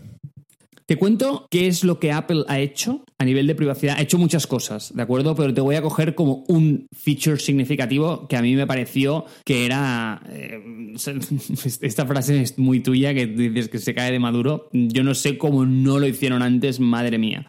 Eh, porque tenían todos los ingredientes para hacerlo y era, Dios mío, pero, pero ¿cómo habéis tardado tanto a hacer eso, no? Y es el botón de Sign In with Apple, ¿de acuerdo? Ahora, estos botones que tú ves en muchos sitios, básicamente lo que hacen es que te dan una manera muy cómoda de hacer un, log, un sign up, vaya, eh, y un login eh, pero evidentemente a cambio del acceso a tus datos en esa plataforma, ¿no? Entonces, eh, pues ese proveedor de autenticación te está dando una manera muy cómoda de autenticarte en un sitio a cambio de que está viendo, tiene visibilidad sobre lo que tú estás haciendo de alguna forma, ¿no? Entonces, es un intercambio. Al final, o sea, cuando algo es gratis, eh, gotta give. Pues Apple lo que ha hecho, y creo que es un movimiento interesantísimo, es que ha generado un mismo mecanismo, eh, eh, como ese mecanismo de, de sign-in. Sin embargo, el deal que hace es que ellos tratan esos datos de manera privada, pero no solo eso, sino que tienen algo que me parece brillante y es un servicio que yo uso mucho, pero, pero ellos lo han hecho de manera inteligente. Es decir, eh, tú cuando quieres hacer un sign-in en un sitio, yo muchas veces, tío, doy un mail falso, porque eh, me da pereza dar mi mail en un sitio donde solo quiero una cuenta, entonces pues hay unos servicios que tú que te randomizan mails, te dan uno para un rato, lo pruebas y si te gusta, pues pones el tuyo y si no, pues te piras y, te olvidas. Soy de esas personas a quienes le molesta eh, en tener que dar mi mail a todos los sitios donde tengo que hacer un sign up, ¿vale? Entonces, y perdón porque estamos usando sign in y sign up de forma indistinta, pero bueno, da igual, eso ya, mira, eh, ahí, ahí, se queda el regalo. Eh, sí, no, no, mira. Eh, entonces, ¿qué es lo que han hecho? Es que ellos, en el momento en que el servicio te pide el mail, te dan la opción, si quieres, de dar una cuenta ficticia de correo que se inventa al momento de manera aleatoria para que tú puedas pasar ahí, pero que igual apunta a tu cuenta de correo. Entonces, cuando tú gestionas esas cuentas y la eliminas, ese servicio se queda sin saber tu cuenta de correo, que creo que es muy, muy, muy, muy inteligente. Así que eso es como el, el mayor feature que ellos han presentado para, eh, para atacar ese tema de la privacidad. Me sudan las manos de gusto escuchar eso. ¿En qué sentido? Positivo, de gusto, de placer, de me alegro de que alguien por fin haya pensado en ese use case del single sign-on. Porque es como, te da, eh, eh, o sea que yo de repente digo, ya no quiero usar eso, chop this mail off y ya no recibo nada más de ellos. Es genial, es absolutamente genial.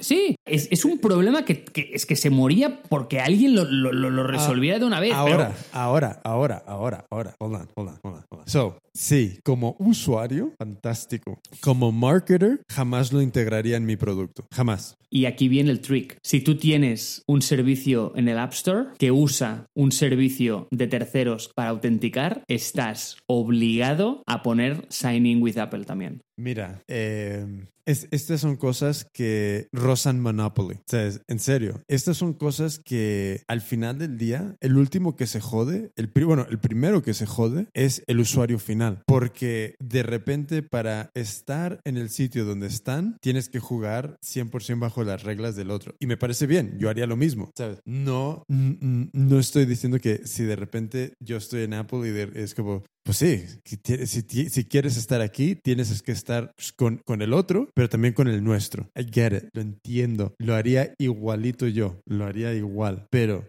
al final es, eres un rehén, eres un rehén. Y, y estas cosas, em, yo no sé cómo, no soy suficientemente inteligente, pero van a desembocar en extremadamente serios problemas. Extremadamente serios problemas, porque es como... Eh, ese, esa coerción por estar en, en, en esa plataforma de, si, de esta manera no es otra cosa que, que las mismas tácticas que han usado la mafia si quieres tener una, una tienda de, de, de bollos en, lo, en el perímetro que está controlado por ellos. Entonces es lo mismo. Mira, hemos tocado ya tres agujeros negros en los que no vamos a jugar, ¿vale? Uno es el del AI y el Universal Basic Income. El segundo es el de las- la producción de vehículos y transportes en general. Y el tercero es el del monopolio, ¿vale? Este también vengo cargadete de opiniones con este. Y Yo, yo también. estoy de acuerdo... Ah, ya, ya, ya, ya, Pro- ya, ya lo sé. A, a favor y en contra, ¿eh? A favor y en contra.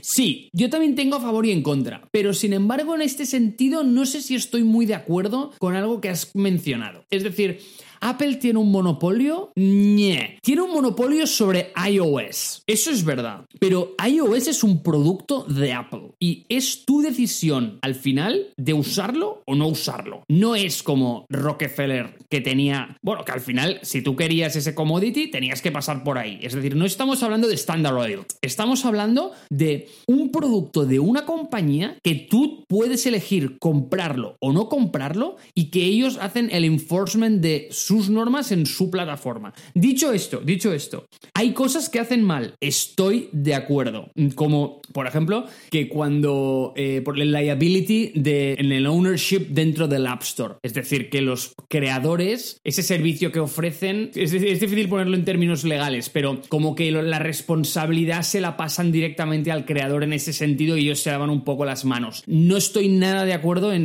esto y creo que no son responsables en este, en este vertical, por ejemplo. Pero, dicho esto, sobre el control de la plataforma, eh, ahí tengo serias dudas. No sé tú qué piensas.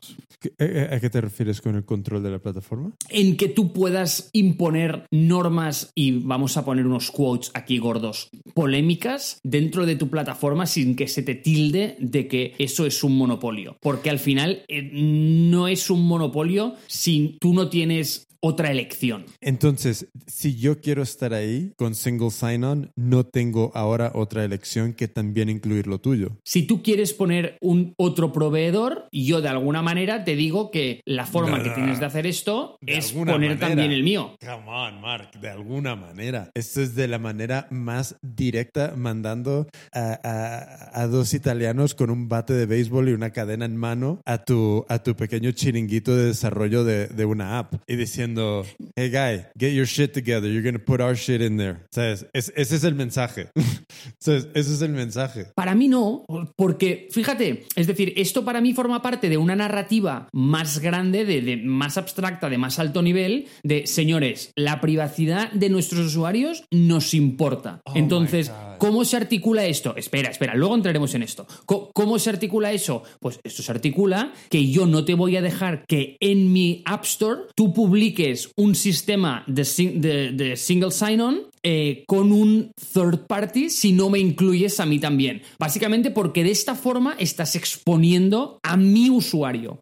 Primero, no es tu usuario, es el usuario que quiere usar esa aplicación de esta, de esta otra persona. Entonces, realmente es el usuario de, de- de- de- del, del developer final que tiene por huevos que pagarte a ti el peaje para cruzar a, a esa otra ciudad. Eso ya es, pues, ya es lo que es. Ya sabemos cómo funcionan los peajes y, y, cómo cuando nunca dejan de, existir, aun, aun, aun cuando ya hayan cubierto 10 veces el, el coste de la obra. Entonces, mira, voy a mantenerlo breve. Yo discrepo en absoluto con ese punto de vista extremadamente, eh, ex- extremadamente en favor o with the benefit of the, doubt, con el, con el dándoles el beneficio de la duda de que Apple tiene como hiper mega consideración en la privacidad de sus usuarios. Yo no tengo ningún data, ningún nada para eh, de- de- defender lo que estoy diciendo. Lo único que, que puedo, que puedo decir, igual que muchas cosas que digo que no tengo ni puta idea, es cuando tú llegas a ese tamaño, donde realmente puedes afectar grandes partes de la sociedad por el, por el, por el tamaño que tienes, yo creo que la privacidad es una de esas cosas que te la terminas pasando por el forro y que luego tiene alguien en marketing el trabajo de hacer lavados de cara y, y, y, copies bonitos. Pero no tengo, y lo que digo, yo no tengo data para justificar lo que estoy diciendo. Es una teoría conspiratoria al 100% y yo no tengo miedo de decir que soy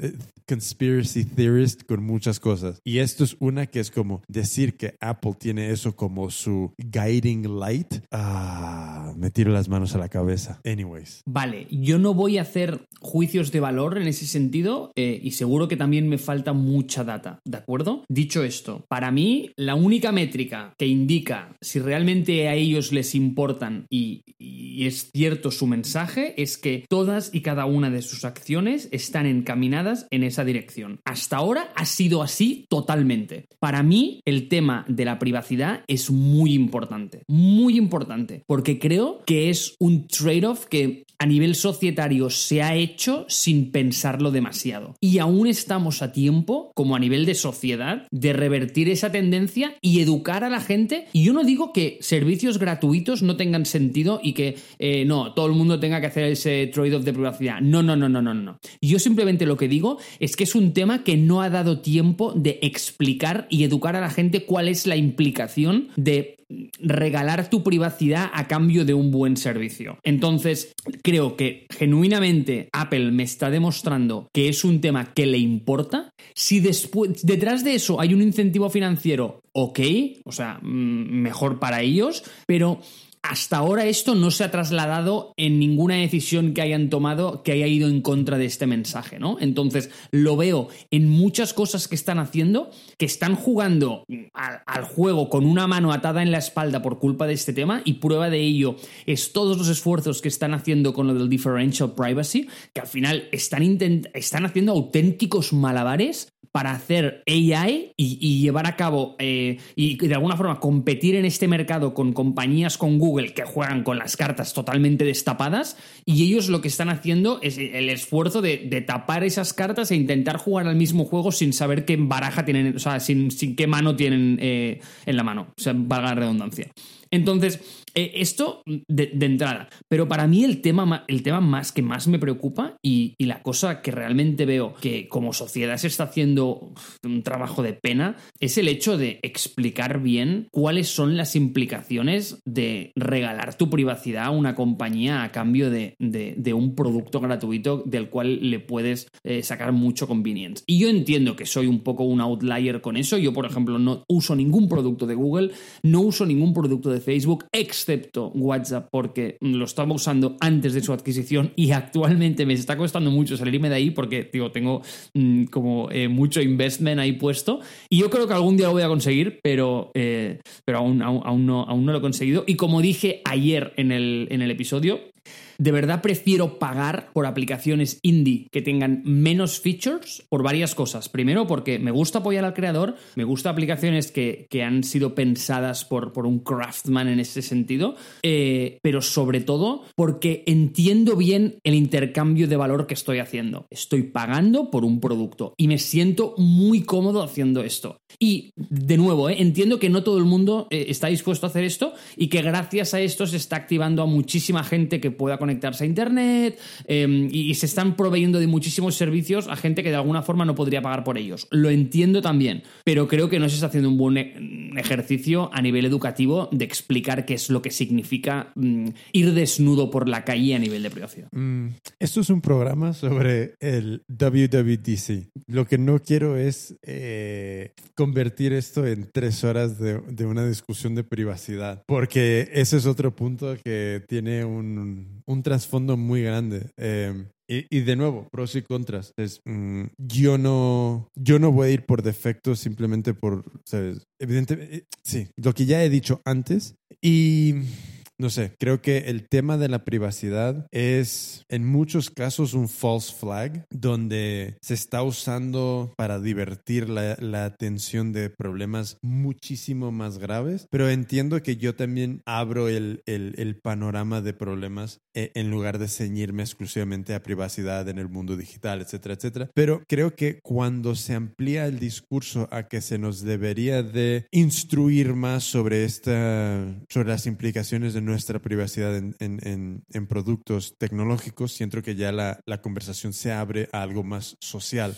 Y por eso para mí, es como, por eso llevo, llego a esta conclusión. Creo que la privacidad en muchos casos ahora mismo es un false flag donde eh, di, di, distrae de unas cosas muy, muy superiores a, a, él, en las cuales no voy a entrar ahora mismo, pero, pero bueno. Jimmy, te voy a hacer un favor, va. Que por primera vez me has dicho que el programa va a ser muy largo y me has, tío, me has sacado una sonrisa. Porque he pensado, mira, Dios, por primera vez, ¿sabes cómo me he sentido? Yo siempre, cuando voy a cenar, eh, siempre soy el primero, es que, sabes que me voy a dormir muy temprano, eh, siempre soy el primero que tiene que levantar la mano y dice, bueno, eh, pedimos la cuenta, ¿eh? Que me quiero ir a casa. Porque, y, lo digo mal, o sea, porque, porque, porque me siento mal de verdad. Pero hay veces que no sé por qué, pues alguien, o, o me, yo no lo estoy pasando muy bien, o lo que sea, ¿no? Alguien lo dice antes que yo y, me saca una sonrisa. Porque pienso, mira, ¿sabes? Se quiere ir antes que yo, gracias, porque lo quería decir, pero lo has dicho tú. Pero esta vez, por primera vez, me he sentido así con el tema de, con el tema de la duración. Así que por primera vez a ti se te estaba eh, alargando y lo entiendo perfectamente no, porque no, tienes no. toda la razón del mundo. Tienes toda la razón del mundo. No, no, o sea, no. Eh, no vamos Espérame. a hacer como un run de esto porque hemos entrado en cuatro agujeros negros que son la producción, el artificial intelligence y, el, y la automatización del trabajo, los monopolios y la privacidad que podríamos estar hablando hasta el 20 de diciembre. Así que, Justo no, no, o sea, tienes toda la razón de cerrar eso. Sí, sí, sí, justo por eso. Eh, estoy intentando ser helpful. No, no, y lo, y lo has hecho muy bien. eh, y, y eso yo te voy a dar ya la señal que ahora pasamos eh, al, al- al tercer bloque, que ese va a ser muy corto, pero creo que ese además te va a divertir mucho con el formato que lo he hecho, ¿vale? He cogido, como te he dicho antes, la lista de features que solo le importan a Mark, ¿vale? Y lo que vamos a hacer es que te voy a dar un roundup de features el eh, con el motivo por el cual me importan y quiero tu comentario de eh, eh, 30 segundos, ¿sabes? Pero como tu comentario más despectivo que tengas, el más radiofónico y polémico. Ok, ok, ok. Let's do this. A ver si, si escuchan esto en el trabajo y me despiden. Let's go. Let's get the party started. Quiero, quiero el Jimmy más radical, ¿eh? Por favor. I'm, I'm, I'm here. I'm ready. Venga, eh, voy a decir de, todos los sistemas operativos, aunque ya dejo encima de la mesa que yo no soy usuario ni de Watch OS, ni de tvOS, ni de iPad OS. Es decir, yo no tengo ni, Apple TV, no tengo mm, Apple Watch y no tengo iPad. Básicamente, y y no es que tenga productos de la competencia, sino es que no, no, no uso estas tres categorías de producto porque para mí eh, traen experiencias que no tienen valor. Personalmente, para mí, entiendo que las tienen, pero para mí no, no tienen. Yo soy solo usuario de, de iPhone y de, y, de, y de Mac, ¿de acuerdo? Pero hablaremos de todas. Empezamos con tvOS. Espera. Y también de Sunto, ¿no? O de Garmin. No, no, no, no. eh, vendí mi reloj y, y no tengo nada en la muñeca porque realmente me molesta mucho tener un dispositivo en la muñeca. Y si tuviera uno, cree que, créeme que el- tu- te- tendría un Apple Watch, pero es que no soporto el tener un dispositivo en. O sea, siempre puesto. No puedo porque me molesta al trabajar eh, con el ordenador. O sea, yo me paso la vida, la vida delante del ordenador. Sé que macOS ha sacado el, el screen time en, en macOS y no es que no quiero ni verlo, porque cuando vea las horas que me paso delante del ordenador me voy a asustar, porque hay 20 días que pueden ser como 24. 14 y 16 y no quiero ni saberlo. Ok, let's go. Let's get, let's get started. Venga, pues empezamos con tvOS, eh, el, el Apple TV, que ahora soporta gaming controls, es decir, le puedes enchufar el mando de la Play o de la Xbox directamente. ¿Qué, qué te Eh, dice eso? eh, Fantastic idea. Es, es una idea que está justo en consonancia con el, la explosión del gaming, la explosión del, del live streaming. Y si ya están empezando a tomar estas acciones en el, en el mundo del gaming, eh, prepárate porque yo creo que va a haber algo como eh, Apple Streaming o algún rollo de, de- para hacer competencia a Twitch. Y, y luego ya un desarrollo de, de producto más en línea a competir con, con un EA Sports o algo así, que va a ser increíble. O más bien, eh, eh, eh, meter todos esos productos adaptados a, a Apple TV. Good. Bien, Jimmy Stamp of Approval. Ey, pineamos la conversación porque es la primera vez que Jimmy tiene palabras positivas de agradecimiento para un producto de Apple. Entonces, venga, No, vamos, seguimos. Ay. No, no, oye, tengo también eh, un, un- asterisco sobre eso, eh, porque ya que tú no sigues ese media, te lo cuento yo. Eso que has mencionado ya existe, se llama Apple Arcade y lo presentaron en, en marzo. Ya, ya, ya. Lo- lo- lo he- sí, escuché algo de ello y. y ¿Qué más? Eh, sí, algo por encima. Ok, seguimos. Entramos en Watch OS, ¿ok? Vamos en el orden de que, que fue el keynote, ¿de acuerdo? Ahora vas a ser capaz de hacer, o sea, de grabar notas de voz en el reloj. Ok, esto es un, un tema muy sensible para mí. Muy, muy sensible. Muy sensible. Porque eh, esto me lleva a una posible conclusión de querer un Apple Watch. Y te explico por qué. Yo, eh, yo tengo la tendencia de, de, de, de repente estar en el medio de algún sitio y, y grabar una nota de voz con alguna idea, algún comentario, algún lo que sea. La aplicación actual de, de notas de voz es good enough, ¿sabes? Hace el trabajo, eh, pero siempre encuentro que la velocidad puede mejorar para este problema. Entonces, yo no sé cómo lo van a resolver con el Apple Watch, no tengo ni idea, pero yo sé que para muchas personas eh, el tomar notas de voz, eh, b- básicamente muchas personas con trabajos creativos donde sus pensamientos valen oro, creo que, encontrar la manera más rápida de poder captar esos en real time, eh, lo más near real time, va a ser absolutamente interesante. Seal of approval, problema, problema, caveat, es que necesitas un Apple Watch. Entonces, es otro device y igual que tú, solo salgo a correr con un reloj porque me es cómodo. Todo el día, todo el resto del día no llevo nada. Entonces, eh, encuentro que hay veces que hay muchas ideas que se me ocurren cuando estoy cor- corriendo. Lo que no quiero ahora es mm, llevar dos relojes y menos tener que comprar otro. O sea que eh, sentimientos encontrados, pero en general creo que es algo bueno para mucha gente que usa el Apple Watch. ¿Ves? ¿Ves? Es que te, te traigo cosas interesantes que son de tu interés, Jimmy. Es que mm, está. Muy, está muy curada esta lista. Somos uno, somos uno, acuérdate. Somos uno, pero es que es más, este feature viene con Double Down, porque he rascado en la documentación eh, de las APIs que han abierto en, en WatchOS y hay un documento por ahí que se llama Streaming Audio API.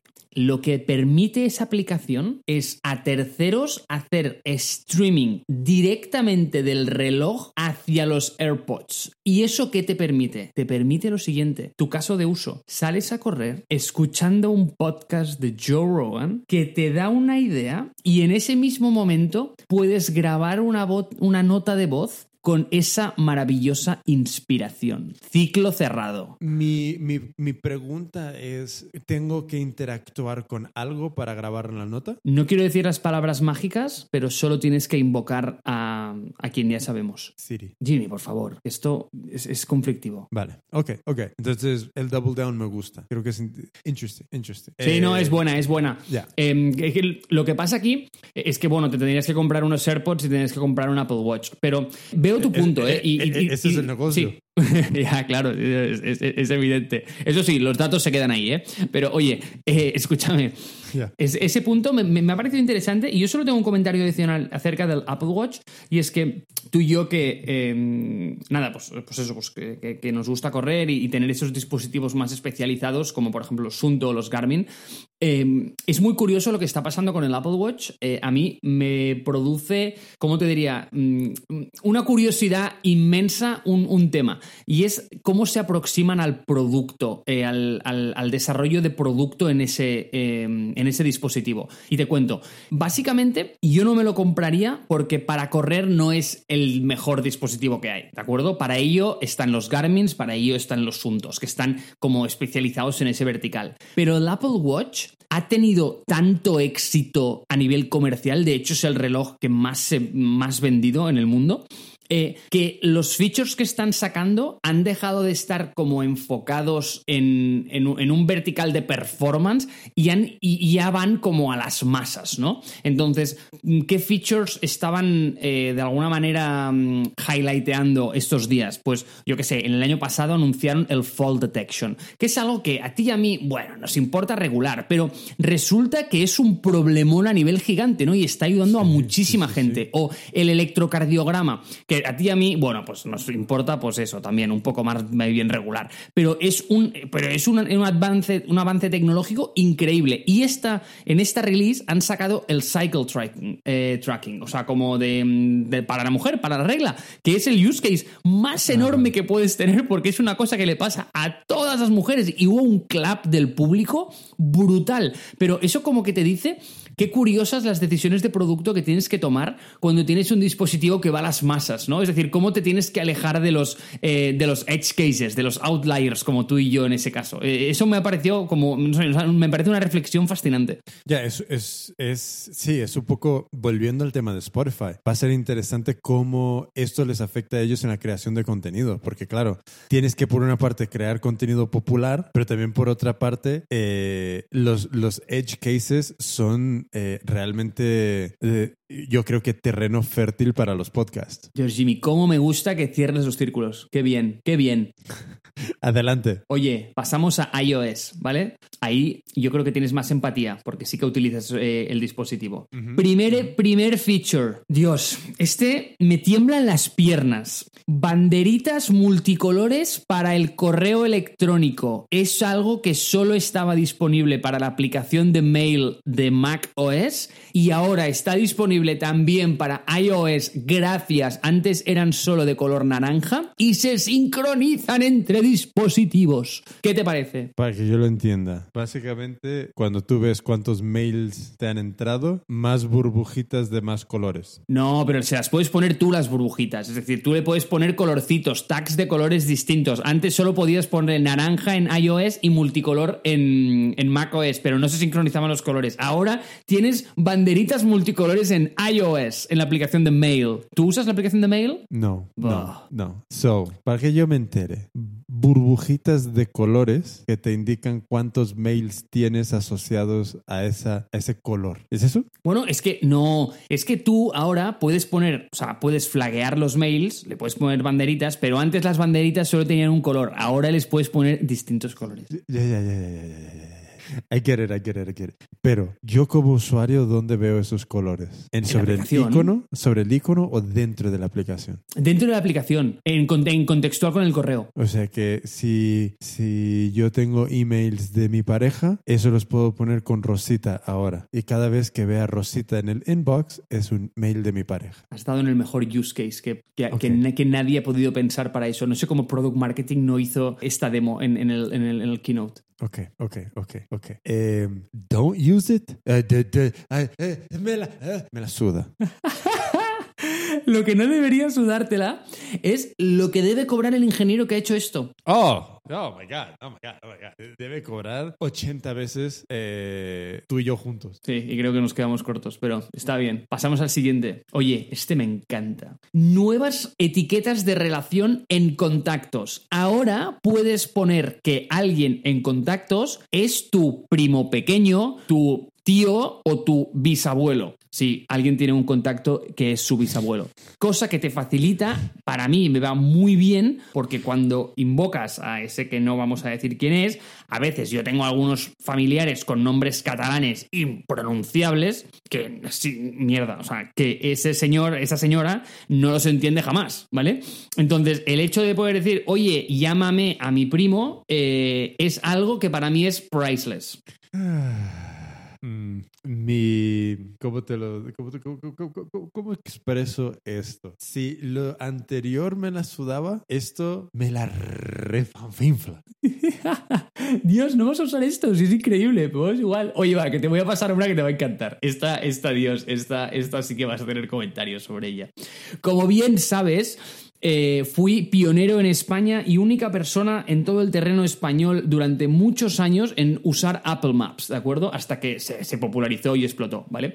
Entonces, Eh, básicamente esto per- va per- muy... per- per- per- per- Perdona, se popularizó hasta que dejó de ser una absoluta y total y completa y redonda boñiga. Con- Yo con creo ese que hasta el día que Apple eh, permitió que Google Maps también estuviera en el App Store. Pero bueno, eso es, es- es- es otro tema, es otro tema. Como sabes, esto va un poco en el theme de que a mí me cuesta mucho reemplazar los defaults. Es decir, tengo- el delta que tengo que ver tiene que ser muy alto. Sin embargo, creo que ese, ese caso creo que hubiese podido suplementarlo. Aunque, como bien digo, mm, no me gusta usar aplicaciones de Google, así que no uso Google Maps. Debo ser la única persona en el mundo.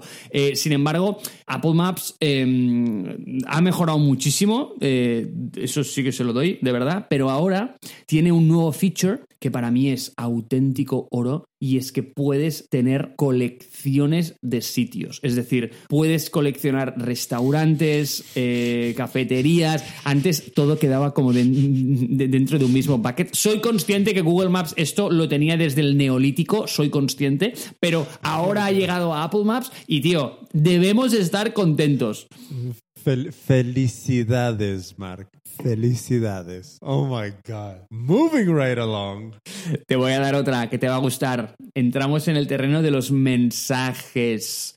Porque ahora tenemos. Espera, Un- déjame, déjame adivinar, déjame adivinar. Ahora tenemos la habilidad de mandar una mierda irrelevante a otra persona. Aunque no lo creas, para mí Mensajes es un producto brillante y un- una ventaja competitiva que está protegiendo a Apple eh, de una forma brutal. Es decir, para mí es un producto holístico que tiene mucho valor desde muchos puntos de vista. Pero es una conversación para otro día. Pero déjame que te diga el feature porque de verdad que lo vas a apreciar, que te va a gustar, te va a gustar.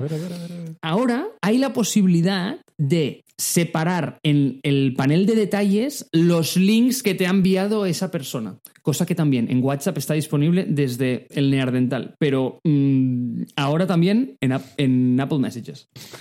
¿Cuántas veces vas a usar esto conmigo? Con lo que hablamos por, me- por messages y la cantidad de mierda que compartimos, ¿cuántas veces vas a ir a ese directorio a buscar ese link que te mandé ese día? ¿Qué te parece eso? Eh, ok, ok. Supongo que te voy, a, te voy a dar el benefit of the doubt aquí. Voy, voy, a, voy a decir que como de momento yo no tengo esa versión aquí y no lo puedo ver en uso, me voy a fiar de una manera absoluta de tu criterio de, de este feature y creo que sí va a ser útil porque ha habido muchas veces donde he tenido que scrollear al infinito hasta encontrar un enlace. Entonces, entonces, si eso me facilita la vida, genial. Pero, pero, pero, sigo insistiendo que es una terrible y nefasta aplicación. Prefiero que Mark Zuckerberg sepa mi social security number y mi tipo de sangre y lo que tú quieras y usar WhatsApp. Dios, me sangran los AirPods. Es, es igual. es igual. Em, a ver, bueno, vamos a decir que le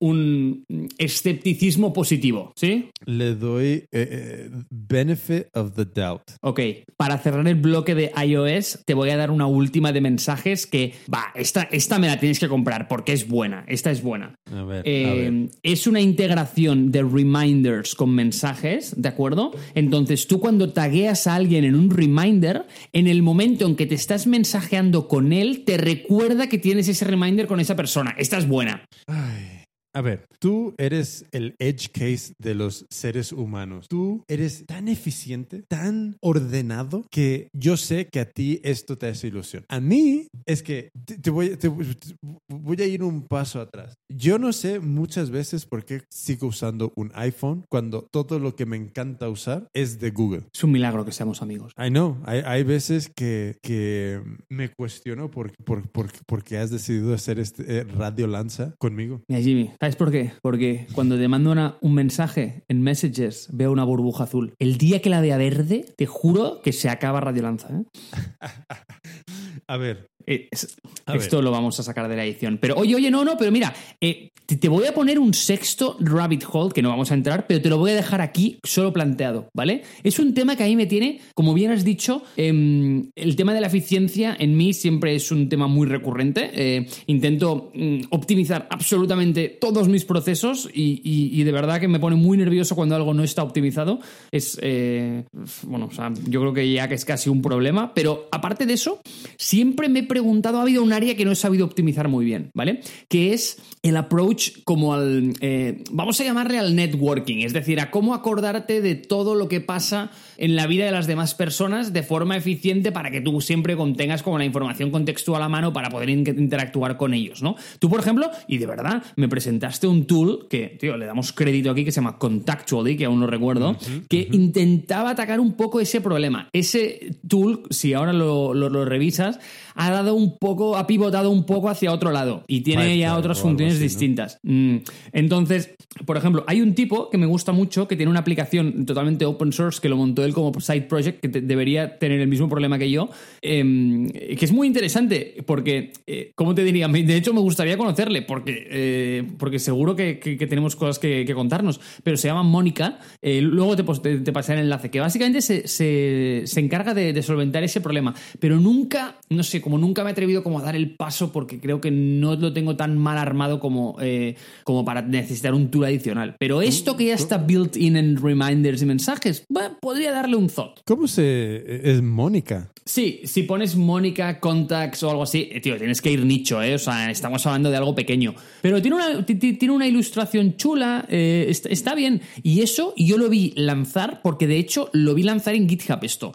porque, bueno, a mí hay gente que crolea el feed de Facebook, yo croleo el feed de GitHub, a mí me, gusta, Hay, se ven proyectos interesantes y me encontré con eso. Tengo que echarle un vistazo. Lo que me preocupa es estoy leyendo el, el, el, el copy above the fold is Monica helps you organize the social interactions with your loved ones. Primero, interacciones sociales con gente que yo quiero. Eh, no necesito un CRM porque no quiero a tanta gente. No, stop, stop, stop, stop, stop. Es que, mira, mira, es que Jimmy, creo que pasamos demasiado tiempo juntos, pero a veces cuando me pregunto si, si, si debo usar esta aplicación o no, o algo de este estilo, me viene a la cabeza una vez que yo, de forma muy genuina, ya te pregunté esto una vez y creo que no recuerdas la respuesta que me diste, ¿verdad? ¿El qué? Yo, e, este tema que estamos tocando ahora ya lo hemos tocado en el, pasado hace unos años. Y, te pregunté, y, te pregunté cómo tú lo hacías, cómo te aproximabas a este problema. Y me diste una respuesta que siempre he tenido en la cabeza y siempre me resuena cada vez que me lo planteo. ¿Cuál es? No, me, acuerdo para nada. Vale, no, te acuerdas. Es, que, tío, a veces dices cosas que marcan a la gente y mira, y tú te las pasas por el forro. Tío, me dijiste, me dijiste, la forma como yo solvento este problema es que la gente que a mí me importa son mis últimas 20 conversaciones de WhatsApp. Es verdad. It's true. It's true. Es verdad. Es verdad. Es que es verdad. Es cierto. Es, brillante. that's fucking very smart. Good job, Jimmy. Eh. Pero es verdad. Es verdad. Si, no estamos hablando dentro de las últimas, yo qué sé, dos, tres semanas, por, ¿Qué más da?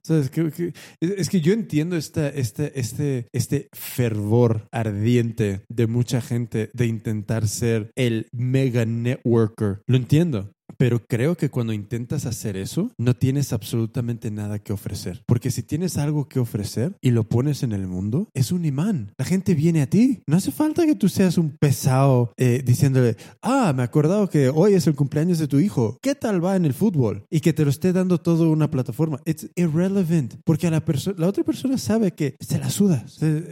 esto siempre me, ha tocado las narices, de verdad. esa, falta, e, e, esa, e, esa intención de generar generar autenticidad por parte de la automatización. It's like, what? No. Entonces, hay gente que naturalmente hace eso. Hay gente que naturalmente coge el teléfono y te llama cada, cada dos semanas solo para preguntarte cómo estás y te pilla, te dices, ¿qué? Y hay otra gente que no. Entonces, si no eres así, no intentes ser así, porque no es natural, sale forzado. A mí cuando alguien me hace eso, cuando yo siento que alguien me está intentando hacer la pelota, eh, es el mayor repelente del mundo. Prefiero que alguien me diga, no quiero hablar contigo, ya te hablaré cuando necesito algo. Y yo, perfecto, porque nos entendemos. Ah, ah, anyways, e- esto es otro rabbit hole mío. ¿Ves? Por eso, por eso para ti este feature de, de reminders eh, te iría bien, porque mira, así como te diría, eh, como de forma muy indirecta, oye, que tienes esto pendiente con él, y así como se lo puedes decir en contexto sin parecer falso y siendo muy auténtico, gracias a la tecnología de Apple. ¿Cómo ves? Me-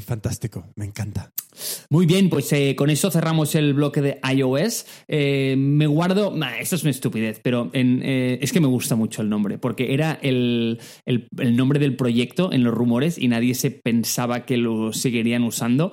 Pero básicamente en el iPad OS, que ha activado una serie de no features por encima de- de iOS, es decir, lo han diferenciado como sistema operativo, hay un feature que se llama Sidecar, que lo que hace es que puedes usar la pantalla del iPad eh, como segundo monitor del Mac. Y debes decir que el nombre es muy creativo y es muy bueno. Wow, eso sí que me gusta. Eso sí que ¿Gusta? me gusta. That's a- that's- eso, eh, eso es algo que, como no lo has podido hacer desde el principio, eh, me supera. Pero eso es un, un feature fantástico, porque ya tienes ahí un, un, para mucha gente, un tocho de pantalla que viendo los últimos iPads parecen teles. Pues joder, es natural tener otra pantallita ahí de que 17, 18 o algo así, ¿no? Eh, too much. La más grande 12.9, pero has estado ahí. Ah, but, but- still, es, es, es, Still. es fantástico. ¿Ves? ¿Ves, Jimmy? Te traigo las novedades de, Eso curadas es- para ti. Eso me gusta. Bueno, esta venta ha sido comisionada por mí, así que si vas al Apple Store, eh, dale el referral code eh, Mark, ¿ok? Mark Collado.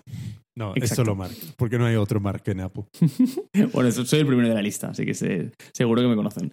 Así que ya no tengo más, no tengo más, Ah, porque no, no, si no. quieres pasar... Ah, bueno. Dime. No, no, creo que queda algo más, ¿no? No de esta sección, Claro. pero hay como otra sección. Iba, iba al vincular, iba a vincular em, la última sección que es del, del Mac Pro, ¿de acuerdo? Con los features de Mac OS. Y lo iba a juntar todo ahí al final. Ok, ok, ok. ok. Así que última sección y esa sí que va a ser como mm, realmente breve porque es solo un comentario sobre el Mac Pro. Como sabes, aparte del, del, software, también presentaron una pieza de hardware, que es el Mac Pro. Eh, pero claro, ¿qué es lo que pasa? Yo ya te he dicho, no he visto ninguna noticia, salvo lo que, me lo, lo que te dije por el mes. Vale, te, te doy el resumen, ¿de acuerdo? Eh, este es un producto muy polémico porque en 2013 presentaron un Mac Pro que tenía, eh, bueno, que básicamente como que reinventaron la rueda. Porque a nivel de pro computing, odio decir esto, pero está todo inventado, ¿no? Al final lo que necesitas es una caja que se refrigere de cojones mm, y que sea modular para que tú puedas eh, hacer upgrade y, cambiar los componentes, ¿de acuerdo? O sea, eso es todo lo que un pro necesita. Dicho esto, ellos quisieron como outsmart esto y presentaron un producto que era el, el famoso trash can que tenía un problema de termal muy muy muy grave porque se equivocaron al entender de qué manera evolucionaría la computación. Entonces la computación avanzó eh, dando mucha más importancia a los gráficos sobre todo porque las aplicaciones de machine learning están sustentadas eh, sobre todo en cálculos en tarjetas gráficas. Son mucho más eficientes que en cálculos seriales de, de un procesador por ejemplo. Entonces básicamente lanzaron un, un producto que a nivel de diseño era una auténtica patata, ¿vale? Entonces, que ese producto mm, fue un fracaso y eso llevó un poco también, vino de la mano de un poco de descuido de, de- por parte de Apple del sector más profesional y más creativo. Entonces, eh, Apple hizo un course correction de esto y hizo un evento hace un par de años con, con, bueno, pues con, con- con ciertos eh, personajes del media eh, posicionándose de nuevo y comprometiéndose a que para ellos esto era un tema importante, ¿vale? Estoy oversimplifying de una forma brutal, ¿eh?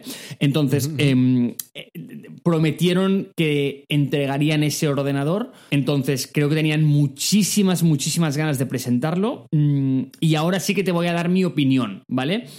Mi opinión es que en el momento, bueno, ahora viene, esto es un fact, eh, cuando tú presentas algo en, en- una compañía tecnológica, el hardware siempre se lleva la palma, en el sentido de que el media coverage siempre se lo lleva el hardware, nunca el software, porque es mucho más interesante a nivel de media, por, por el motivo que sea.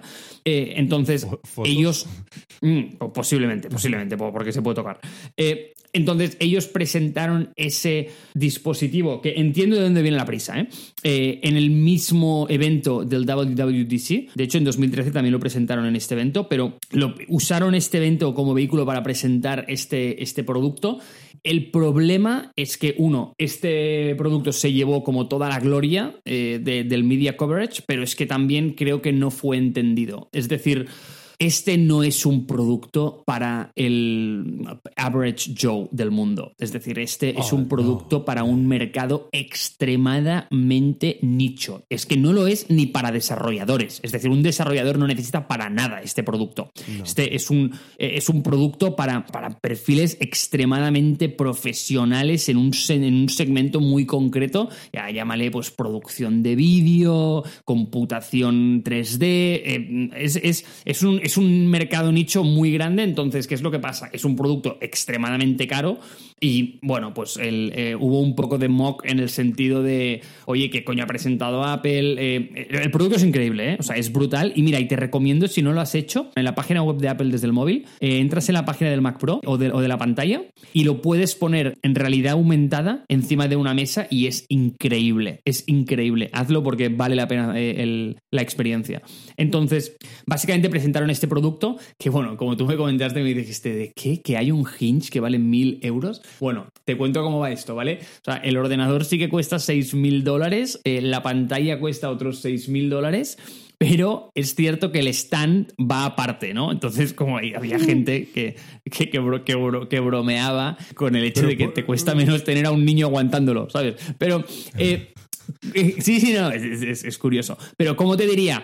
En- Mark, en, Dime. La, en la página de Apple de, de México, el Mac Pro sigue siendo el, el, el trash can. no me lo puedo creer. 100%. Wow. Oh my God. What's wrong with Dios, en- en- entra, entra, en la, entra en la global. Un segundo, Jimmy. Tengo que matar un mosquito, tío. Un segundo. Do me it, está do it, do it.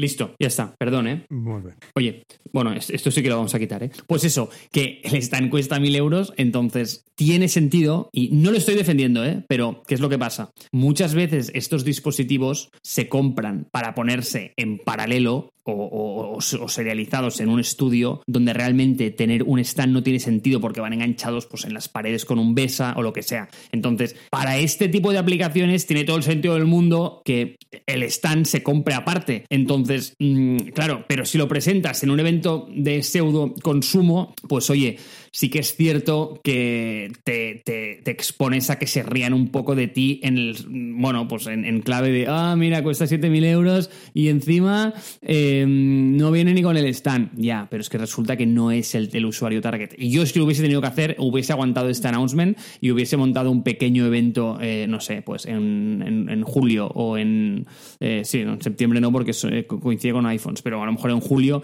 y hubiese presentado el dispositivo como en un público mucho más pro eh, y creo que hubiese estado mejor contextualizado. Pero entiendo que tenían prisa para presentarlo, entonces eh, tiene sentido. Wow, tengo muchos sentimientos. So, primero, eh, empezando por lo peor. Lo peor es que cuando yo veo la primera imagen del Mac Pro en la página de Apple, me, encanta que han usado el, mismo, la misma inspiración de diseño de- del, del- del raya- rallador de quesos de- del antiguo, bueno, del Mac Pro realmente emblemático, como la torre.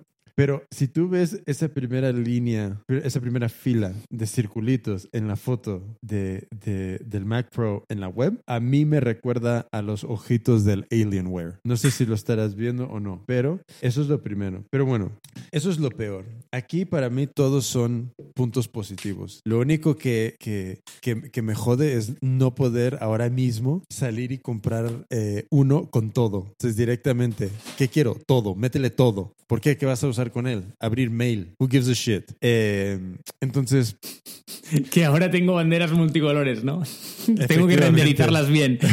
Fuck yeah. Entonces, eh, sí, es una máquina que no es para el average Joe. Tú, si, si no estás haciendo algo donde tu ordenador se pone a azar, si, si, si no estás haciendo algo donde eh, encuentras absolutas frustraciones porque eh, el siguiente frame no se ha renderizado, esto no es para ti, esto no es para ti. Pero em, yo he trabajado con gente que hacía 3D y te digo que esta actualización es lo que deberían de haber hecho hace muchísimo tiempo. Yo creo que con el anterior Mac Pro, con este trash can, realmente la aproximación no era muy bien ese público profesional, sino era más bien, eh, no sé, no sé ni qué público era. Pero en esta versión, lo que, lo que yo he podido ver en algunas fotos, se han tomado muy serio el diseño. Me encanta cómo los slots para las video cards, hay unos slots que son de, de doble ancho, porque hay unas video cards ahora mismo que la verdad es que dices, necesito otra torre solo para las, las tarjetas de vídeo.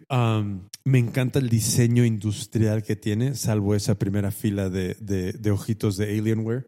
Em, oh, man, es fantástico. Y luego vi la pantalla. Acabo de ver la pantalla. Por Dios, quiero dos o seis. Quiero, quiero un array que sean ocho pantallas y en todas tener la cosa más banal del mundo, porque es, es absolutamente, it's beautiful, it's beautiful. Para mí es una obra de arte. Entonces, evidentemente, el stand, eh, si tú te ríes, si, si, te parecen caros, si te parece mucho dinero, mil, esto no es para ti, esto no es para ti. Y, y, coincido contigo, o sea, me sorprende que no le hayan dado un espacio único con un público único que puede ser, incluso mm, tendría mucho más sentido casi lanzar esto en un, en una, en una de las conferencias de Adobe que no aquí, porque ahí está el público que quiere esto. O incluso eh, en, algún evento en conjunto con Autodesk, que los dos están en San Francisco. Eh, no, no, tiene sentido uh, lanzarlo a, un público que realmente no está ahí para eso.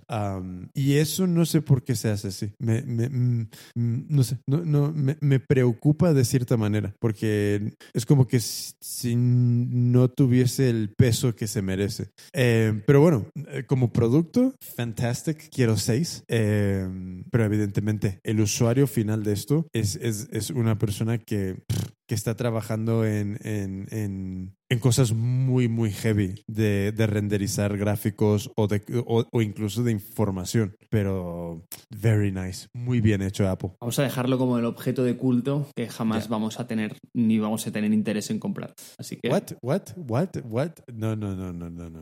Llegará el momento. Llegará el momento. No, no espera menos. Bueno, si algún día nos quieren patrocinar y nos quieren regalar uno, yo creo que lo vamos a aceptar de, de, o sea, muy gratamente, aunque que, que, sepan que lo vamos a vender y nos vamos a comprar un par de, un par de iMacs para ti para mí. Ah, se, me, se, se, se, me acaba de, de, acaba de entrar un pequeño dolor de pecho. Pero bueno, muy interesante. Me voy a, me voy a leer más eh, lo del Mac Pro porque me, me, gusta mucho. No es un producto para mí, aunque será un producto para mí, eh, pero me gusta mucho. Entra sobre todo en detalle como en, en la potencia que tiene, eh, que por ejemplo claro. es, es, capaz de alimentar y, y, y, para ponerlo, es que mucha gente le dan números energéticos y no, no entiende muy bien cuál es la equivalencia. Pero yo te lo doy. La equivalencia que tiene es tres veces el motor de un pedal assist de estos de Bosch, de una bici eléctrica. Es capaz de, como de recibir ese, ese nivel de potencia. O sea, imagínate, cuando hicieron el demo, cuando hicieron la, la demo del producto, estaba eh, a la vez tratando mil pistas de, de, input de audio plus mil eh, plugins de, como, como de software, esto en Logic, y solo estaba usando el 50% de sus recursos. O sea, es increíble, o sea, increíble. Yo creo que la gente como que ni se imagina la potencia que hay ahí dentro. No. Eh, es, algo, es, algo, es, algo, es algo bestial, ¿no? Pero por eso te digo que, que no es un producto que esté pensado para una audiencia masiva, es algo de mega nicho. Y hasta me sorprende que, que, que Apple haya entrado a, a, ese mercado tan, tan segmentado, pero oye, estoy contento de verdad. Yo, pero, pero yo creo que también nos sorprendería que hay mucha gente que necesita una máquina así, ¿eh? Muchísima, muchísima gente. Entonces, no son 50, ¿sabes? hay un huevo de gente. Sí, no, no, estoy, o sea, seguro que nos sorprende. Eh, y, y, si lo han hecho, eh, yo creo que hay un componente también de, mm, no voy a decir de venganza, pero sí que como que se lo debían a su audiencia más pro y tenían que hacer este movimiento y creo que ese es el motivo por el cual también han aprovechado este evento para presentarlo. Sí, eh, porque... Y, mm, y yo creo que sí, es cuestión de cultura también. Es como, ¿de dónde empezaste? ¿Cuál era tu mensaje al principio? ¿Cuál era tu, tu prescriptor desde el inicio? Inicio y que hayas evolucionado a ser una empresa de, de consumo masivo, bien, pero damn, ¿sabes? No te, no te olvides de eso porque parte de ese ADN te ha permitido llegar a donde estás. Entonces, de repente descartarlo y, y tirar por, yo qué sé, fucking aplicaciones chorra como poner banderitas de color, como joder, a ver, por favor, no te olvides de, de, de que existen los hardcores que, que se van a comprar esto aunque no, lo, no les haga falta. No me gusta nada cómo las banderitas de color, pero bueno, en fin. Vamos a dejarlo aquí. Oye, tengo que decirte una cosa, estoy súper contento de haber hecho este episodio. Me ha encantado. Yo también. Y me gusta cómo lo hemos hecho. Yo no sabía absolutamente nada. Tengo en, en, en, en Feedly como, no sé, 400 eh, noticias en, el, en la carpeta de tech y, y evidentemente eh, he estado evitándolas. Bien hecho, Prepara preparando la dieta informativa para el podcast del domingo. Totalmente. So, Mark. ¿Lo cierras tú? Ciérralo tú. Esto es tu show. Pues de verdad, no puedo estar más contento de, de haber, mmm, de haber acabado este show, eh, este especial WWDC, aunque lo hemos planteado, creo, en clave muy friendly y, y, y hablando también como de, de, de mil temas tangenciales, eh, sino que no ha sido como puramente una descripción una por una de, de, los features. Y, y, no sé, es que esto, esto se te da mejor a ti, Jimmy, tío. Pon voz de radiofonista y di, eh, queridos rentes, hasta la próxima, estas cosas que molan, ¿sabes? Bueno, a ver, eh, pros de este capítulo, creo que de la manera que lo hemos, que lo hemos hecho es súper útil porque ya hay mil sitios donde puedes eh, escuchar mil cosas de, de, análisis, de todos los features, etcétera, etcétera. Pero aquí lo que importa es que tú, oyente, escuches la pasión que tiene Mark Collado por Apple y sus banalidades eh, y que de vez en cuando también lanza algo interesante, como puede ser el Mac Pro. Y eso es lo importante de, este capítulo. Entonces yo espero que este capítulo te haya ayudado a acercarte un poquito más a Marc Collado. Ahora mismo espero que estés escuchando esto en tu cama con los AirPods y pensando en Marc. Te puedes encontrar en LinkedIn con una foto muy guapa, con unos pelos muy despeinados. Y hasta la próxima. Yo soy Jimmy Flores y él es Marc Collado y esto es Radio Lanza y su especial WWDC 2019. Hasta la próxima.